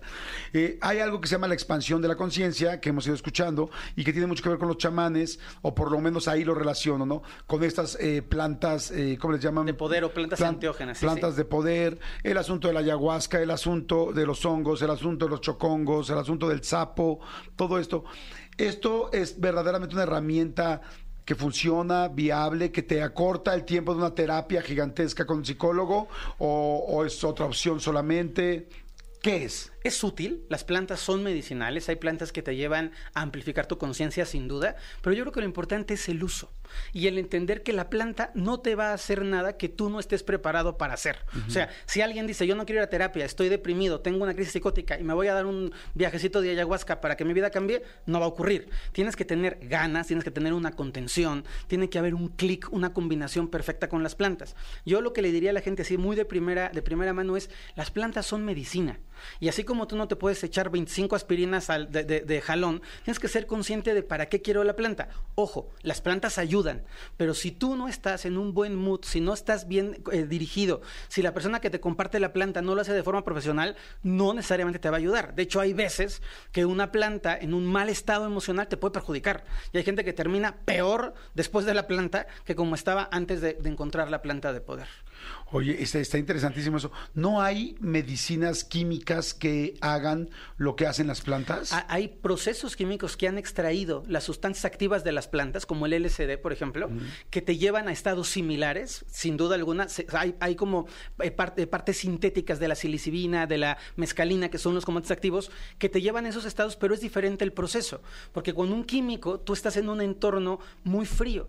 Y cuando haces una planta de poder de forma ceremonial, hay todo un campo, hay todo un espíritu, hay toda un- una contención de gente. Es una experiencia, no solo meterte la planta que te lleva a ese cambio a nivel profundo. ¿Cómo deberías estar emocionalmente para poder ser parte de una ceremonia, ¿no? Ahora, por ejemplo, he escuchado mucho las ceremonias del cacao. Sí, Que como que en precioso. ceremonia del cacao, como que yo siento que yo que soy bastante fresa, diría... Eso "Ah, sí". Eso sí. No, como que digo, Sí. la ayahuasca, bueno, que yo ya, yo ya lo he dicho y lo he platicado varias veces, que yo ya siento que estoy preparado para hacer una Sí, ayahuasca, ¿no? sí, sí. Pero no desde hace cuatro años que se puso, que hoy a todo el mundo se puso de moda, ya, ya la ayahuasca. No, dije, a ver, hoy me siento tranquilo. Claro. Pero luego pienso, hay gente que dice, entonces, perdón, por eso diría, pues el cacao, pues no es un alucinógeno. No, no, para nada. podría ser una ceremonia de cacao, o igual me puedo ir a una ceremonia de hongos, o tal, o ya las que dicen que son más fuertes, no sé cómo sean los niveles, pero ayahuasca o sapo, o estas cosas que hay. Pero mi pregunta es, ok, ya estoy, ya estoy preparado, pero quizá hay mucha gente allá afuera que dice, no, es que yo necesito o quiero ir porque ahorita acabo de terminar, porque estoy en un duelo, porque se murió mi papá, porque se murió mi hijo, y ahorita es cuando necesito esa ayuda. ¿Cómo tienes que estar emocionalmente para entrar a una cosa de estas? Yo recomendaría que en un estado de paz. O sea, si tú vas si- es como si tú vas a ponerte una jarra y vas desesperado por ahogarte. Pues seguramente te va a pegar de una manera diferente. Así estás con amigos contento y te vas echando tus drinks muy a gusto. Entonces, yo creo que el uso de las plantas tiene que ver con una intención, que las personas tengan un, por- un para qué. ¿Qué quiero buscar? Quiero sanar, quiero liberar, quiero romper, quiero transformar, que se me parece fundamental. Y lo segundo, que no sea una un comportamiento compulsivo. Yo desconfío en general de tomar decisiones desde el arranque, o sea, desde, me urge la ayahuasca, ya mañana. Es- no, espérate, siente en tu corazón, estate un poquito más tranquilo, m- Y algo que me parece importante es, tienes que tener una cierta estructura psíquica para poder aguantar un viaje, porque no es una experiencia chiquita, es una experiencia choncha. Sobre todo, por ejemplo, que hablas del sapo, el sapito es súper heavy, es muy potente. Entonces, si tú mandas a un niño de 14 años a hacer un sapo, le vas a generar un trastorno. El niño no va a saber ni qué le pasó. Y aunque el viaje sea bueno, luego con qué lo acomodas. Me, me Claro. explico, tiene que haber una, una forma de luego aterrizar y que eso te sirva para algo útil. en O sea, vida. estoy buscando, voy a hacer algo, una planta de poder, porque estoy buscando algo en mi vida, Exacto. porque, pero estoy en paz, estoy- o sea, Exacto. sobre todo no estoy en emergencia. No estoy en emergencia ni en crisis. O sea, esto de me acaban de romper el corazón y voy a hacer ayahuasca, te puede ir como en el infierno. Se pueden ser, cada experiencia es distinta, pero el viaje puede ser un viaje duro para ti. Está increíble. El libro se llama Encuentro de Fer Broca. Ustedes pues, ya conocen perfecto a Fer Broca eh, aquí. Este está muy interesante. Mira, dice el primer capítulo es espiritualidad, la generación del umbral, qué es la espiritualidad, qué es el chamanismo tonal y nahual. Dos, eh, conciencia, qué es la conciencia, expandir la conciencia, niveles del despertar. Eh, la número tres, estados de atención, herramientas de la atención. Uy, esa me urge. Atención superiores, baja y alta atención. Y el capítulo cuatro, presencia e intención. Tu presencia, ¿qué es? Tres senderos y con qué intención, ¿no? Eh, está interesantísimo. ¿Dónde se puede conseguir el libro? Pues en todas las librerías, yo le pido a la gente que le interese que vaya, lo busque, está en todas las librerías de todo el territorio nacional. Es súper importante que si a alguien le llama la atención el libro, vaya, lo compre, lo lea. Y algo que, que para mí es fundamental es, las palabras escritas aquí en tu librero no sirven para nada. Léelo, grábatelo, aplícalo, ponlo a prueba, escríbeme y dime, Fer, no me sirvió el 15, sí me sirvió el 4, porque este libro está hecho para que se vuelva parte de tu vida útil, de tu vida común y de, y de que puedas construir una, una historia mucho más plena y mucho más feliz. Fantástico. Pues muchas gracias. Gracias, Fer. Tus redes nada más para que la gente te Mis seguir. redes, este, eh, les invito a seguirme en la, en la página de YouTube, que es Fer Broca, y en el podcast de A través de los ojos del vidente. Padrísimo, Muchísimas gracias siempre, Jordi. Al contrario, Te amigo. quiero mucho. Gracias, Manuel. Gracias a todos. Gracias. increíble. Estás escuchando lo mejor de Jordi en Exa en el Manolo 2023. Fernández, ¿qué tienes? ¿Qué tienes en el expediente X? Ah, Digo, sí, porque. Tengo hambre, me duele la cabeza, pero es otra historia, es otra historia. No, amigo, te quiero contar este expediente que sucedió en, en Francia. Fíjate que mm, eh, desafortunadamente hubo un deceso. Hubo un deceso de una persona en un hotel de Francia, en un hotel de Francia. Carísimo Eh, de París, ¿no? Pues no, no, porque no justo no estaba en París, pero carísimo de Francia. Ok. Pari- carísimo de Francia. Qué eso- elegancia la de Francia. Qué elegancia la de Francia, exactamente. Fíjate que un, una- un hombre al cual denominaremos Javier Javier N. Javier N, exactamente. Vamos a ponerle Javier E- N. Porque aquí en el expediente dice Javier X, pero de esos es como Mr. X Sí. Saber, ¿no? Sí, se oye más de superhéroe. Exactamente, Javier N. Javier N, eh, fíjate que es, es un, es un ingeniero, era un ingeniero que, que andaba en Francia y, y estaba en una de estas, em, en una convención, se fue de viaje de, de chamba a, a otra región de Francia, ¿no? Eh, estando en esa región de Francia, pues eh, resulta que el hombre tuvo una una relación extramarital, o sea, el güey era, tenía, tenía esposa, hijos, tal, tal, tal. Conoció a una mujer en esta, en este rollo en el que estaba de, trabajando, conoció a una chava, que una cosa pasó a la otra, que oui oui, que le mamá, que no sé qué, que le mumé, que tutu, que el croissant, que exactamente, que le oui, que, Que le mamá. que le guagüí, exactamente. Que le guaguís, que le mamá. Exactamente, y pues eh, fueron a, se fueron a, a un hotel Ajá. y tuvieron sexo. La relación. Tuvieron la relación, exactamente. El tema es que durante la relación sexual, él le dio un infarto y se murió. Uy, qué fuerte. Exactamente. Le dio un infarto y se murió.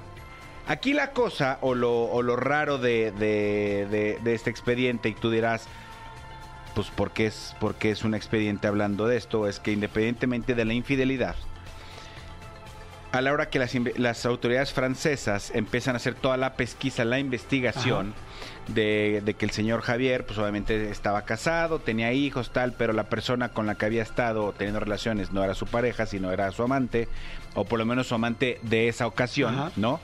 Eh, hacen el peritaje, hacen todo el rollo, no sé qué, y entonces le dictaminan que la esposa y los hijos podían recibir una compensación monetaria. La esposa y los hijos, su esposa y sus hijos, Su esposa y sus hijos, una compensación monetaria. Por haber... por O sea- haber muerto en un viaje de trabajo, lo consideraron como accidente laboral. ¡Ay, no es cierto! Fue ¿Cómo considerado crees? como accidente laboral. Entonces, Está increíble eso. Y eso hace que la familia va a recibir una compensación monetaria y una pensión que incluye hasta el 80% del salario que recibía este hombre en vida, ¿Cómo crees? mes con mes, todos los meses hasta que cumpla la edad en la que este hombre se iba a jubilar. Y luego de la jubilación, No manches. le tú- tienen que dar a la esposa y a los hijos parte de la pensión que le correspondía por ley. No, de la jubilación. De la jubilación, sí, sí, de, de- de- de su pensión una vez jubilado. O sea, la pensión que le corresponde eh, eh, en su edad de jubilación se la tienen que dar. Obviamente, la empresa está tratando a toda costa de decir, oye, no, eso, eso me ha costado un chingo de lana a mí y no es justo. Estaba en un viaje de trabajo contigo, pero estaba en una relación extramarital. Eso a mí no me importa. Ahí Este sufrió. güey salió de su casa en Azcapotzalco y, es- estando contigo en, En cuatro Iztapalapa. días en Iztapalapa trabajando, le pasó eso. Oye, pero ni siquiera estaba en el hotel que yo le, que yo le pagué, estaba en otro hotel. No me importa. Estaba dentro del trabajando. periodo fuera de su casa que tú lo contrataste. Entonces, aunque se haya muerto estando, teniendo relaciones sexuales con una persona que no es su pareja, es considerado accidente laboral, Laboral. Y le tienes que pagar todo eh, este tema, su salario y además una pensión una, una vez que llega a edad de jubilación este hombre. Wow, está, está impresionante. Digo, esas son prestaciones y no pedazos, ¿no? Ojalá que, que como no sé si aquí pa- pasara algo igual. Yo- yo Ahora, creo si pasara no. algo igual, eh, sería una mega bronca aquí, porque aquí hay mucho, mucho cornudo, mucho, Mucho cornudo, vivales. Mucho vivales. Oye, sí, no creo que aquí ah, es- No. respeten una cosa así. No, no, no, no, no creo que suceda así. Y sin embargo, no es la primera vez que las autoridades francesas, que, que la, la gente de, de allá toma una decisión similar. ya se había, eh, eh, ya se había sentado un precedente en el 2017 cuando un empresario de una, de una empresa este, francesa Ajá. murió en un viaje de trabajo. Él estaba en China, pero él se murió estando en una discoteca. En una discoteca, no, no sé si se murió de, de- de una sobredosis o se murió de estar de borracho o se murió de lo que sea. O sea, no estaba en su, en su chamba. Andaba de coscolino en una discoteca y se murió en la discoteca y, y aún así las autoridades obligaron a la empresa a que le pagara por considerarlo accidente laboral. Este güey salió de su casa, estaba en China porque se iba a trabajar contigo y se murió durante el tiempo que iba a trabajar contigo. No, está, está cañón. Pues mira, de alguna manera hubo, dentro de lo malo, que es evidentemente el deceso de la persona, hubo mucha felicidad. O sea, los hijos quedaron bien protegidos, la esposa quedó mega protegida y este güey se vino y se fue. O sea, los hace más contentos, no te puedo decir.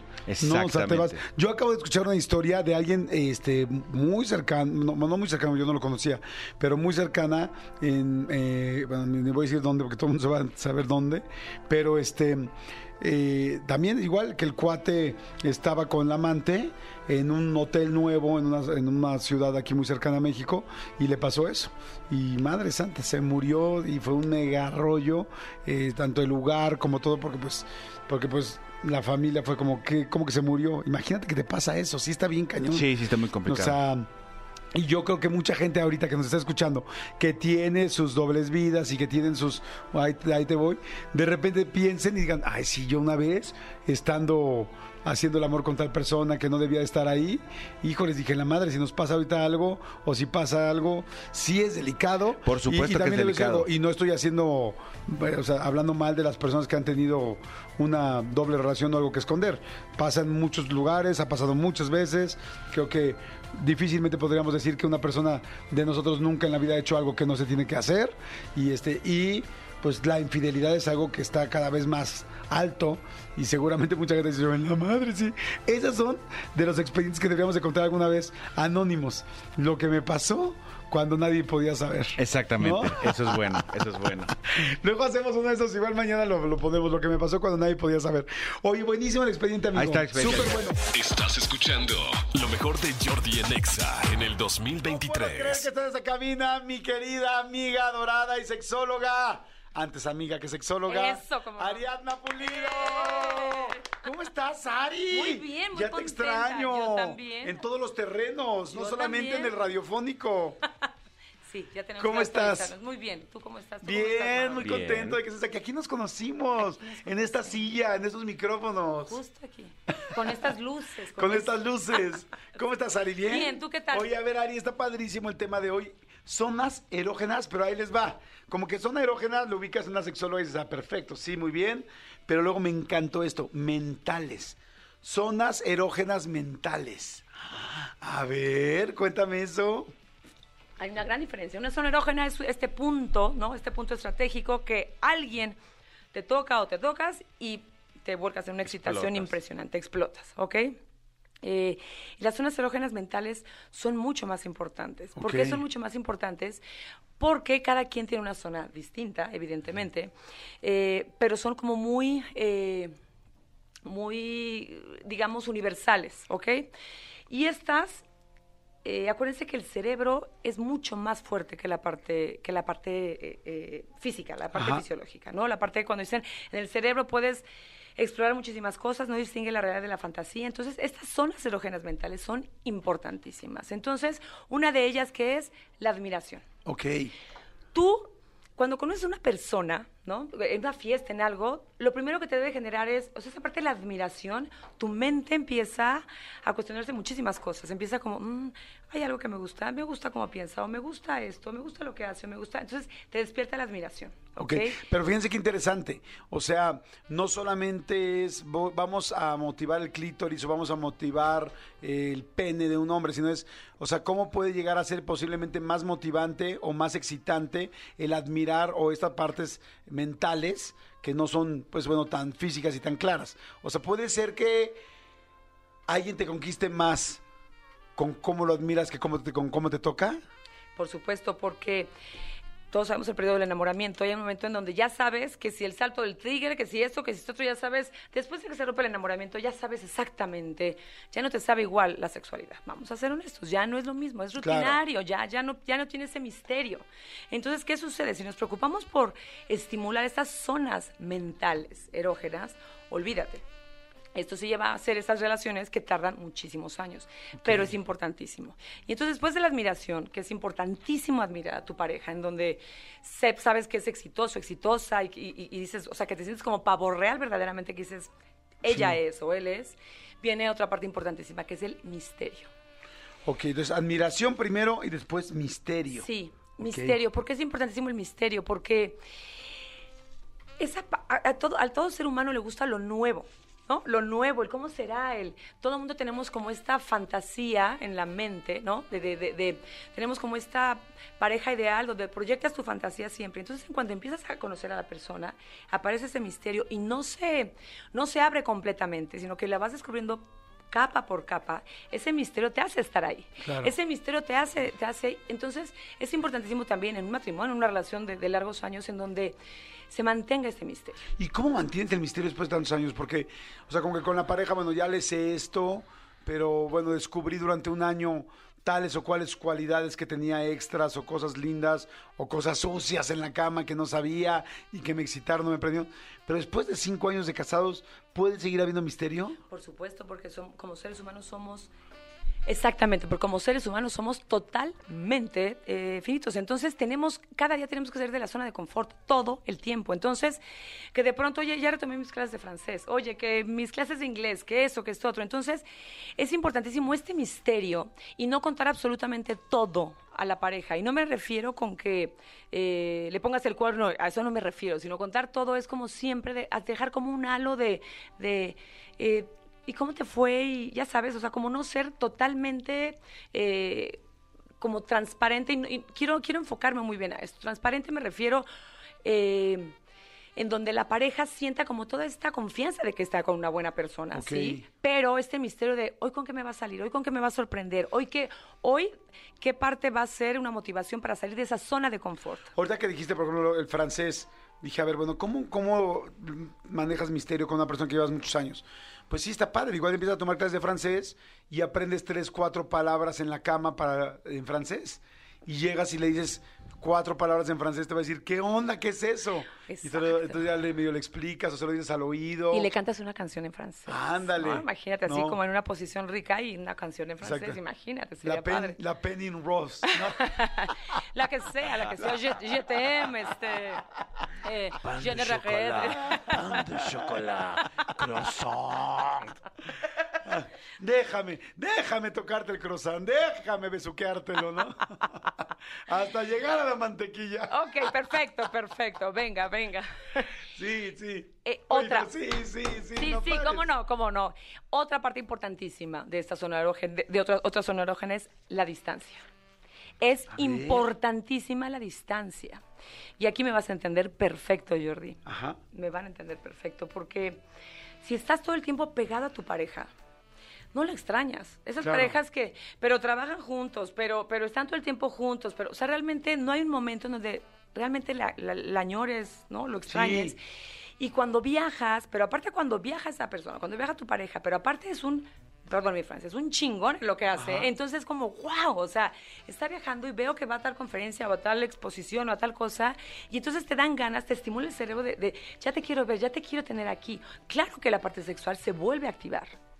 Entonces la distancia es muy importante. Por eso una obra de arte, en verdad, por eso te tienes que alejar para poder apreciarla, ¿no? Claro, tienes toda la razón. Entonces la distancia es fundamental. Por eso los, aquellas personas que viajan mucho, está bien, obviamente un equilibrio, tanto, un equilibrio, ¿verdad? Para que tampoco el lechero entre por ahí. Pero simplemente esta parte sí de la distancia es fundamental. Porque esto te da opciones para extrañar a la persona, para valorarla y para en verdad eh, querer tener. Oye, ¿será, Ari, que por eso también tantas relaciones hoy en día que son de una... que son de, ¿cómo se llama? De, de- donde cada quien vive en su casa, les va tan bien? Exactamente. Sí, dicen por ahí, ¿no? Eh, cada quien en su casa y Dios en la de todos, por así decir. Y yo creo que es una modalidad a la que todo mundo va, vamos a llegar. vamos a llegar porque, pues es tu intimidad, es tu espacio, eh, lo compartes, pero tampoco sientes que, que te invaden o invades. Y entonces, estas parejas en donde se ven los fines de semana y se y disfrutan del viaje, pero llega un momento que, bueno, ya me saturé de ti, mm, te sigo amando. pero no viene- te lo digo. No, Eh, nada eh, sí, no, bueno, bye, exacto, no te lo digo, ay, bueno, y ahí ya descansas, gracias. Y entonces otra vez, Ay, te voy a extrañar. Ay, sí, qué cosita, ay, sí. Pero ¿qué pasa? Otra vez quieres que ya vuelva a ser ese fin de semana o ese miércoles o whatever, el día que, que queden de verse. Entonces, yo sí creo que sea una, una modalidad que se va, se va a implementar muy pronto. Sí, que está funcionando mucho. Yo digo, la verdad es que todas las relaciones, todas pueden funcionar, pero hoy veo una tendencia fuerte de que las que están cada quien viviendo en sus casas, eh, pues les va muy bien, ¿no? No significa que no terminan, no truenen, no terminen también mal, pues como todas las relaciones. Pero si, si yo viera en porcentaje, así a un, ahora sí que cálculo de, de buen enamoradero más que cubero, digo, sí, sí, los veo más felices a los que cada, de repente ¿Verdad se pueden dar su tiempo y ¿Verdad irse a su sí? casa cada quien, ¿no? Sí, como le llama la cábala, eh, el satán, el, el ego. El ego cuando tiene algo seguro, cuando ya no tiene misterio lo que está al lado, es como, te tengo a libre demanda. Entonces, pues ahí estás. Entonces, pierdo ese interés porque sé que cuando yo quiera tenerte aquí, aquí te voy a tener. Entonces, cuando sé que te voy a tener por X tiempo, pues evidentemente disfrutas, pones todos tus cinco sentidos en estar en ese momento, Claro. porque no sabes cuándo vas a volver a estar. Por eso las relaciones a distancia muchas veces funcionan. Ok. Muchas veces funcionan. Otra, muy importante, muy importante, básica, es la complicidad. A diferencia de la intimidad. Ok. Porque la intimidad es esta parte en donde pues ya pierdes como toda esta este pudor y esta parte donde te sientes también rico, donde te estás lavando la boca y tu pareja entra a hacer pipí, y no pasa nada y sigues platicando y no, o sea, es esta parte como de, ah, o sea, hay confianza, ¿no? Pero esta parte, eh, y hay intimidad, perdón, pero esta parte de la complicidad, porque la intimidad siempre la, la- la- la relaciona mucha gente con la sexualidad, pero esta parte de la complicidad es fundamental, porque es entonces en donde yo me dejo ir contigo, nos vamos abriendo, vamos abriendo estas capas y entonces nos dejamos ir y no tengo miedo a que me juzgues ni a que te juzgue y entonces vamos descubriendo cosas internas maravillosas y entonces ahí viene esa cosa en donde en donde pienso, wow, de aquí hasta dónde voy a seguir descubriendo a esta persona. Entonces, al principio, este misterio que me ra- arrancaba esta persona, aquí lo voy corroborando y voy diciendo, wow, voy descubriendo cosas nuevas y cada vez me, me lleva a un área de mi vida completamente distinta y la saca. Y entonces, eh, para los que estamos en el deber ser, que nos tocan otro tipo de personas, que nos sacan de ese, de ese, de esa zona de confort, Ajá. aparentemente, es cuando dices, esto es maravilloso. Claro, sí, salirte un poco de tu línea y tener esa complicidad de jugar y, como dices tú, esa, ese respeto por el otro, ¿no? Sin saber que, pues que no te va a hacer nada malo, que, que te sientas seguro, segura, haciendo cosas nuevas y cómplice, Claro. ¿no? Perfecto, entonces, a ver, llevamos admiración, misterio, distancia y complicidad. Y la última, la más importante, y aquí hombres se van a enganchar. Ya me A gustó porque. Manolo ya subió la- los ojitos, así como de, a ver, A ver. a ver. Eh, justamente es, a ver, ¿qué le gusta a un hombre de alguna manera? La parte inconsciente, el rescatar, ¿no? El proteger. Entonces la vulnerabilidad es muy importante.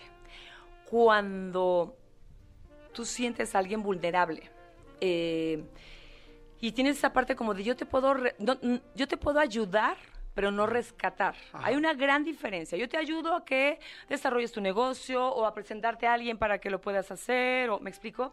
Pero esta parte de rescatar, ojo, no. Pero sí la vulnerabilidad, cuando yo puedo ver tu vulnerabilidad frente a la mía, eso me hace también bajar mi vulnerabilidad y entonces me fusiono contigo.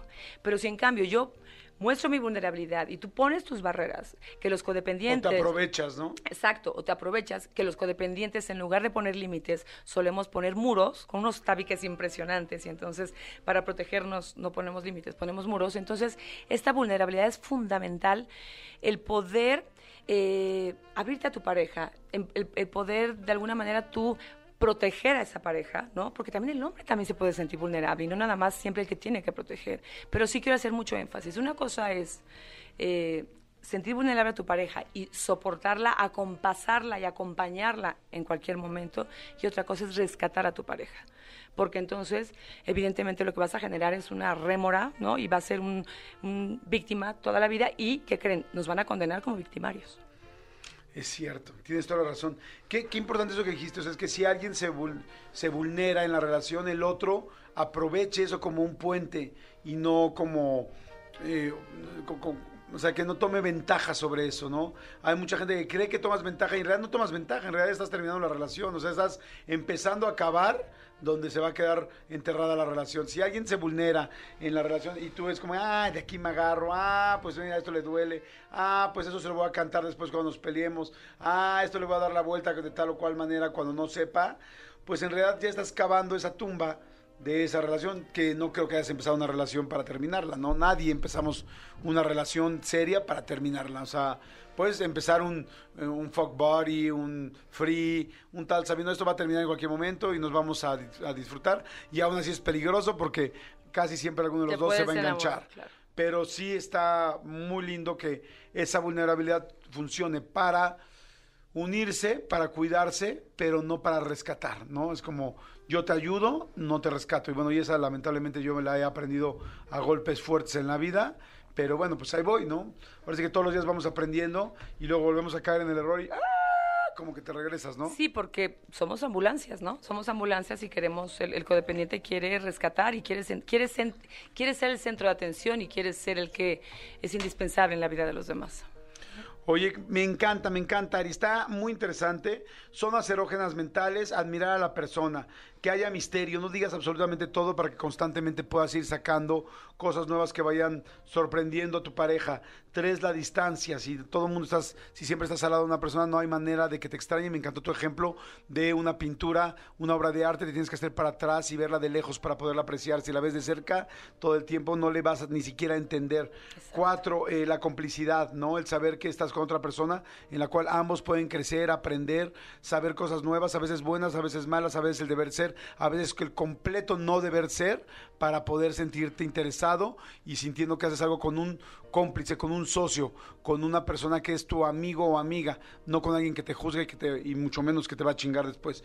Y vulnerabilidad, ¿no? Aceptar que la vulnerabilidad es una arma fantástica que pueden utilizar ambos para crecer, y, pero no una arma, es un arma blanca, no una arma letal. O sea, una arma para bien, para el corazón, para sentirte, para acercarte, para amarte, para crecer como pareja, para poder aprovechar a la otra persona y poderla ayudar, eh, sin rescatar, sin convertirte en tu papá, porque nadie se quiere acostar con su papá, nadie se quiere acostar con su mamá. Entonces, si te conviertes en su mamá, al Ya rato, valiste gorro, al rato ya, va a buscar a la sobrina. O sea, Claro, mejor. por supuesto. No andes arreglándole a nadie, sí, no, no. por- Exactamente. por. Ay, está buenísimo, me encanta, me encanta, mi querida Ari. Este, ¿dónde te podemos seguir? No saben eh, qué contenido tan interesante tiene Ari, qué cursos tan interesantes tiene, Ay, qué gracias, información. es una de las personas más, eh, además de ser mi gran amiga, es una persona que tiene muchísimo, muchísimo bagaje, muchísimo, más de que se imaginan. Entonces, eh, síganla.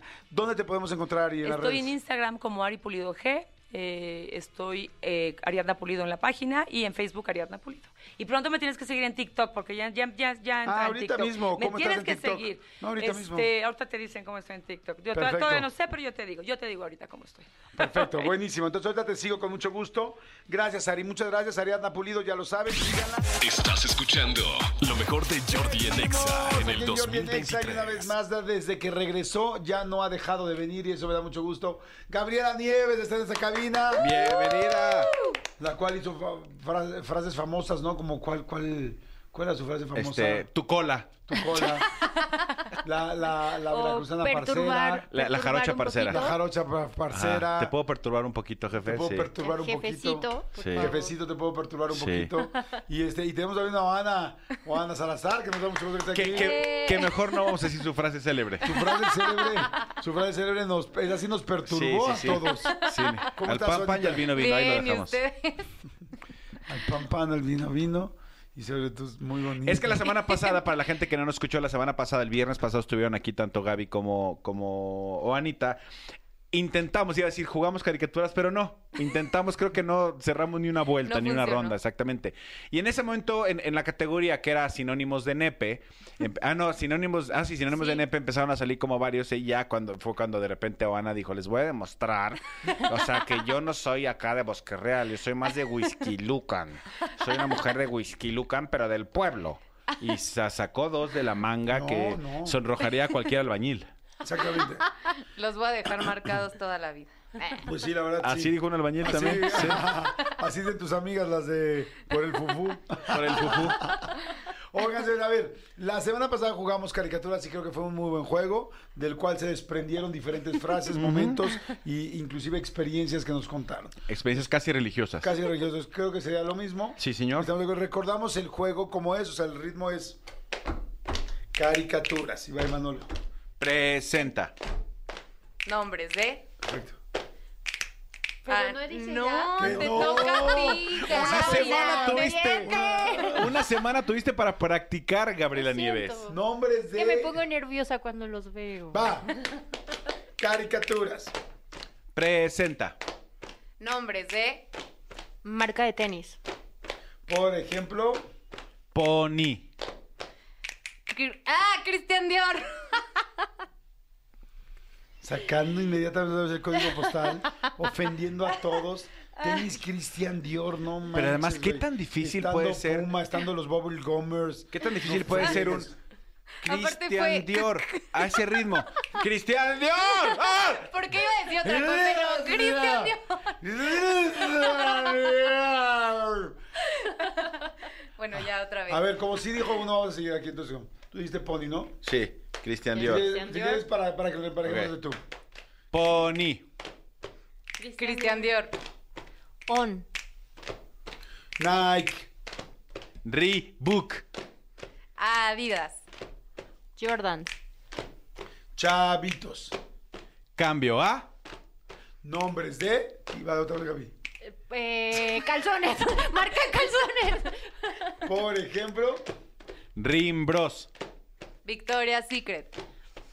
Playtex. Diesel. Baby Crazy. Abercrombie. Calvin Klein. Loom of the Fruit. Lululemon. Lululemon no tiene calzones. ¿A que sí? Claro que sí, Tiene yo tengo. corpiños. Todos mis canciones son de Tiene Lululemon. tops. Y tiene Mira, también sí, calzones. A sí. ver, Gaby, pero Gaby Nieves, este, Oana Salazar, me da mucha pena. Ah, en muchas ocasiones Oana me ha visto cambiarme porque pues trabajamos juntos y me tengo que Y cambiar. son Calvin Klein tus chones. No, también tengo, también tengo este Lululemon. Lululemon, muchos. No manches, no sabía que Lululemon tenía calzones. Pues se ve que no me estás viendo bien los calzones porque ahí tiene el loguito de Lululemon. Ay, no, jefe, yo no veo esas cosas. Pues sí, porque veo don- sobre, te, estás, te, te estás clavando en el fufú, estás viendo otras cosas. Boxer, Lululemon. Ah, bueno, sí, está bien. Una Perdiste. disculpita. Perdiste. En cambio, por ejemplo, muy bien Gaby, pum, de volada, dijo Playtex, ¿no? Sí, calzones sí hay Playtex. Yo dije ¿no? Baby Crazy. Nos estás comparando, jefe. No, no las estoy comparando. Jamás. Las estoy compartiendo. Aquí ya sabe, ya, Ya te- sabemos quién es la mejor. Obviamente O sea, tú. yo. claro. Uh. Saquen el, el violín de Tony. Ese violín solo le pertenecía a Tony. Es broma, yo aprendí de Gaby. Yo Es aprendí. broma, muy bien. Órale, bueno, arrancas a tus caricaturas, venga.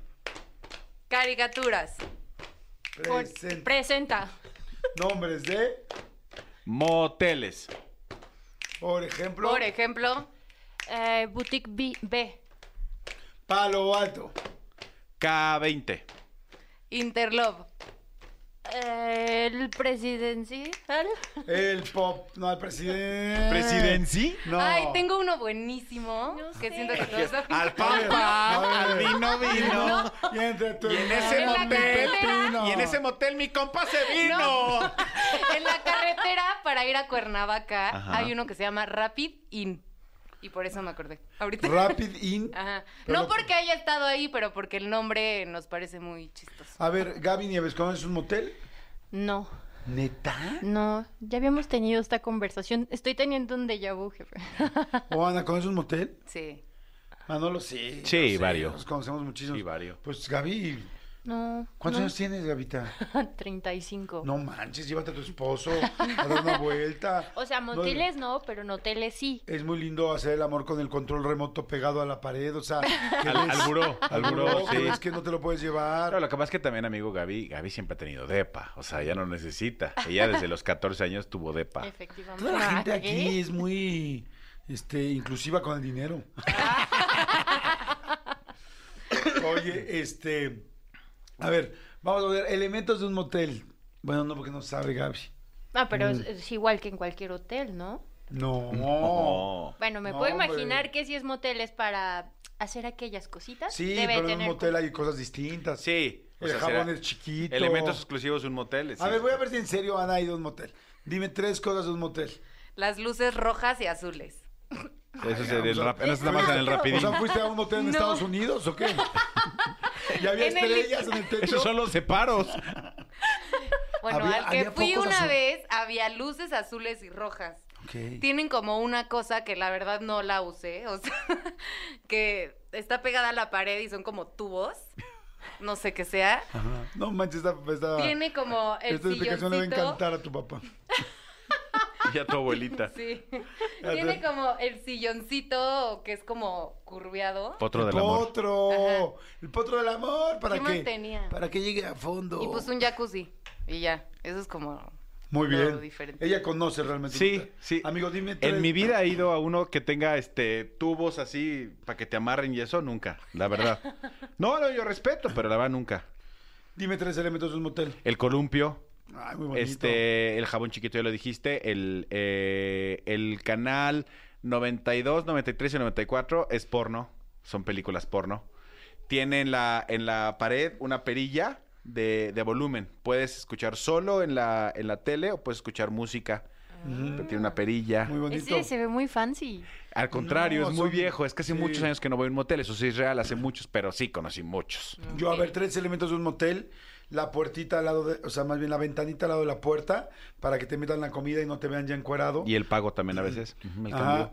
Este, otro elemento, pues, eh, las gorras de baño, gorras de baño de plástico para que te puedas bañar y no llegues, y no llegues con el pelo mojado y te cachen, si te fuiste con la amante, con el amante.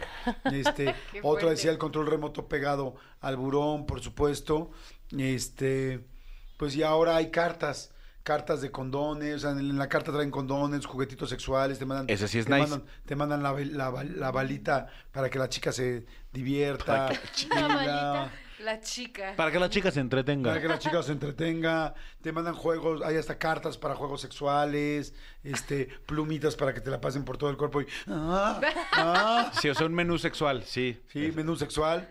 Amigo, bien, o sea, entre Ana, tú y yo muy bien aquí la que La que está muy perdida, pero interesada. se me hace Soy que entonces yo. no eres tan sexual, Gaby. No, sí soy, pero en mi casa. Muy bien, perfecto. We will, we will you. A ver, ok, arranca ahora, banda, A venga. ver. Caricaturas. Presenta. Nombres de Actores chacales. El Víctor. Ay, no sé. El. pi- ah, no, ese es Víctor. El otro. Ay, el que salía Uribe. con la de las. mm, Ángel María y los Mil Ángeles. Eh, Albertano, Albertano. Pero, pero, es- pero eso, eso no es como chacal. Sí. Es que tampoco Víctor es chacal. O sea, chacal es así que digas acá como, como está, o sea, un actor que está guapo, pero no guapo bonito, sino guapo acá o chacalón. sea, Yo bueno. diría Bueno de cuerpo. Sí, Tenoch Ah. Huerta, por ejemplo. Jo, no. Mm, Poncho de Nigris. No. Él sí está Sí, chacal. Pero no es sí. actor. Claro que sí, salió en Rebelde. Ah, Yo también y no soy actor. No, yo también salí en en Re- Rebelde. Sí, Todo el mundo salimos en Rebelde. Ah, bueno, no, tiene que no, ser no, Poncho mexicano. Es cero chacal. No, no, no. Ay, Pero ¿cómo me ustedes como mujeres no digan quién es chacal? Chacal es, no sé, por ejemplo, Es Gael García en Amores decir- Perros cuando Ajá. no sé... yo ubico como chacal, como tipo el Víctor y así. ¿sí No, no, eso es O sea, barrio. como chacalón. No, eso es barrio. Como- A ver, chacal, es el chacal. sucio que se les antoja. Exacto. O sea, O sea, buchón. Yo No. eso lo ubicaría como buchón. Es que, es que nosotros sí ten- tenemos otro código postal que, Ay, que, híjole, que man. Sí, no. No, Buchón es otra Mira, cosa. Chacal sería, o sea, sin oírme mal, pero podría ser Santa Fe Clan. Eso sería Chacal. Exacto. O sea, ese estilo, e- ese estilo, no digo que sea él. o como Latin. Lover. Tipo. No. Mm, No. Chacal es sucio, barbota, tal, pero con onda, es como... O sea, que como- te atrae. Como un artista de... Como artista de la colonia Roma. Que dice, ok. no, no mames, qué guapo ya. ese güey, pero está sucio. Ya, O sea, ya. o sea, haz Pero de se cuenta. ve sucio, pero no sé si esté sucio. No. Ha- Haz de cuenta, Nicola, que te, que te encanta a ti, pero después de una semana, de un mes de, estar en Survivor, la- así ya como ya sucio, tal, así. Ok. Ay, no. Bueno, hay que Ah, cambiar Digo, la no, o sea, yo tengo bien. otra idea de Chacal. Sí, tiene razón. estoy poniendo Nicola aquí no hombre entraría, chacal en tiene mi, razón. en mi Google. A ver, hombre chacal. Chacalón. Pero hombres famosos, ¿no? Como hipioso. Exacto, hombre chacal. Pablo Lyle. No, pues, cero chacal. No, hombre, son súper fresas. Tu chacal es fresa, o sea, tu mundo es fresa nada más. Eres Rosita la fresita, o sea, no. Mario Casas podría ser chacal en la, pel- en la Fíjate, fíjate peli. que sí, ¿eh? Sí. Chaca- eh, Mario Casas podría ser chacalón. Porque no es súper guapo, o sea, sí es un vato guapo, pero no demasiado guapo, ¿sabes? Es que creo que el concepto es que no sean tan hermosos, pero que el cuerpo sea algo que te llame mucho la atención, creo. Como por ejemplo, Jared Leto. No, es súper fresa. No, ese es como, ese es como súper fashioncito, ¿no? A ver, estoy poniendo aquí chacal. Hombre chacal. Johnny Depp. Mm, Un sí. poco. Maybe. Actores. Hombre chacal famoso. A ver, gente, mándenos, mándenos. Es que este. siento que cada quien tiene como un concepto de chacal. Ya. Sí, tú me vas a decir que, que es el perro, ¿no? Que No. es- el chacal es aquel que se cocina. No, no. Hombre chacal famoso. No sé, yo como que mis amigas tienen muy ubicado quién. O sea, ese que te da miedo que te va a saltar, ese sería un chacal, pero dices, güey, está bien bueno. O sea, el cuerpo, mm, Sí le doy. no sé. Yo creo que ese sería el concepto que yo tengo de chacal. Yo. Yo, Gabriela Nieves. Ubican, ubican a este hombre, eh, Juan Vidal, eh, con el que acabó Niurka en, en La Casa de los Famosos. Ah, sí, Ah, sí, ya. El que decía que tenía un, un culebrón y no sé qué trata. Él es como chacalón, ¿no? Es así moreno, este, como, como... Sí. Pues podría, sí, podría. mí me Brad parece Pitt, más Latin no. Lover. No, ¿Qué te pasa? ¿Qué no, te pasa? amiga, ¿eh? Nos vamos a pelear aquí. Bueno, es que Brad Pitt de repente cuando se deja muy el pelo largo. y así. ¿Brad Pitt No. o sus amigos? No, Brad Pitt cuando tiene el pelo. Bueno, señores, vamos a dejar, vamos a dejar esto. Mándenos opciones de hombres Siempre chacales, nos nos tenemos que ir. Mi querida Gaby Nieves, gracias por venir a jugar Muchas un gracias rato por de invitarme. este caricaturas con reflexiones, así le vamos a poner O sea, la sección. él es Juan Vidal. No, A ver. no, pero no es chacal. ¿No? No, tienes razón, todos tenemos como un... Sí, Un con concepto de chacal diferente. diferente. Por ejemplo, este... ¿Te cae? Sí, es que chacal es ese que se ve... Como hipioso, zarrapa- pero sí, grande, o sea- Hipioso, No. hipioso No. guapo. No. Ajá. Hipioso estamos- guapo sí, chacal. como- Tampoco eso es un chacal. No, estamos No. en Hay que, hay que traer a Pepe y Teo para que nos digan qué es un chacal. Creo que Efectivamente. sí, sí, no, creo estamos en desacuerdo los cuatro, creo que Sí. un Sí, todos, todos estamos mal, o sea, pero bueno, o sea, más bien, no todos estamos mal, todos estamos distintos. O Ana, gracias, muchas gracias. Señores, esto es Jordi Nexa, no le cambien, regresamos. No, se, acabó? ¿Se acabó? ¿Qué? Pues ve la hora, amigo. No manches, se Ya. acabó ya. Viernes y se acabó. Bueno, pues, Ay, en caída pues, de hay Dios, viernes, gracias. Sí, no, no, no. Bueno, gracias, chicas. Nos divertimos mucho y estuvo muy bien Plática para Viernes. Gracias, que tengan un excelente fin de semana. Gracias, Elías. Gracias, Cristian y Tony, por la producción del programa. Gracias, mi querida Mariana, por estar en las redes. Gracias, Dios, por estar atrás del, del, del este pizarroncito siempre, que nunca te veo. Gracias, Manolito Fernández. Al contrario, gracias a ustedes. Recuerden, mañana y el domingo, lo mejor de Jordi Nexa. Y el lunes, completamente en vivo. Aquí estamos de redes. Exacto. Nos escuchamos el lunes. Escúchanos en vivo de lunes a viernes a las 10 de la mañana en XFM 104. 9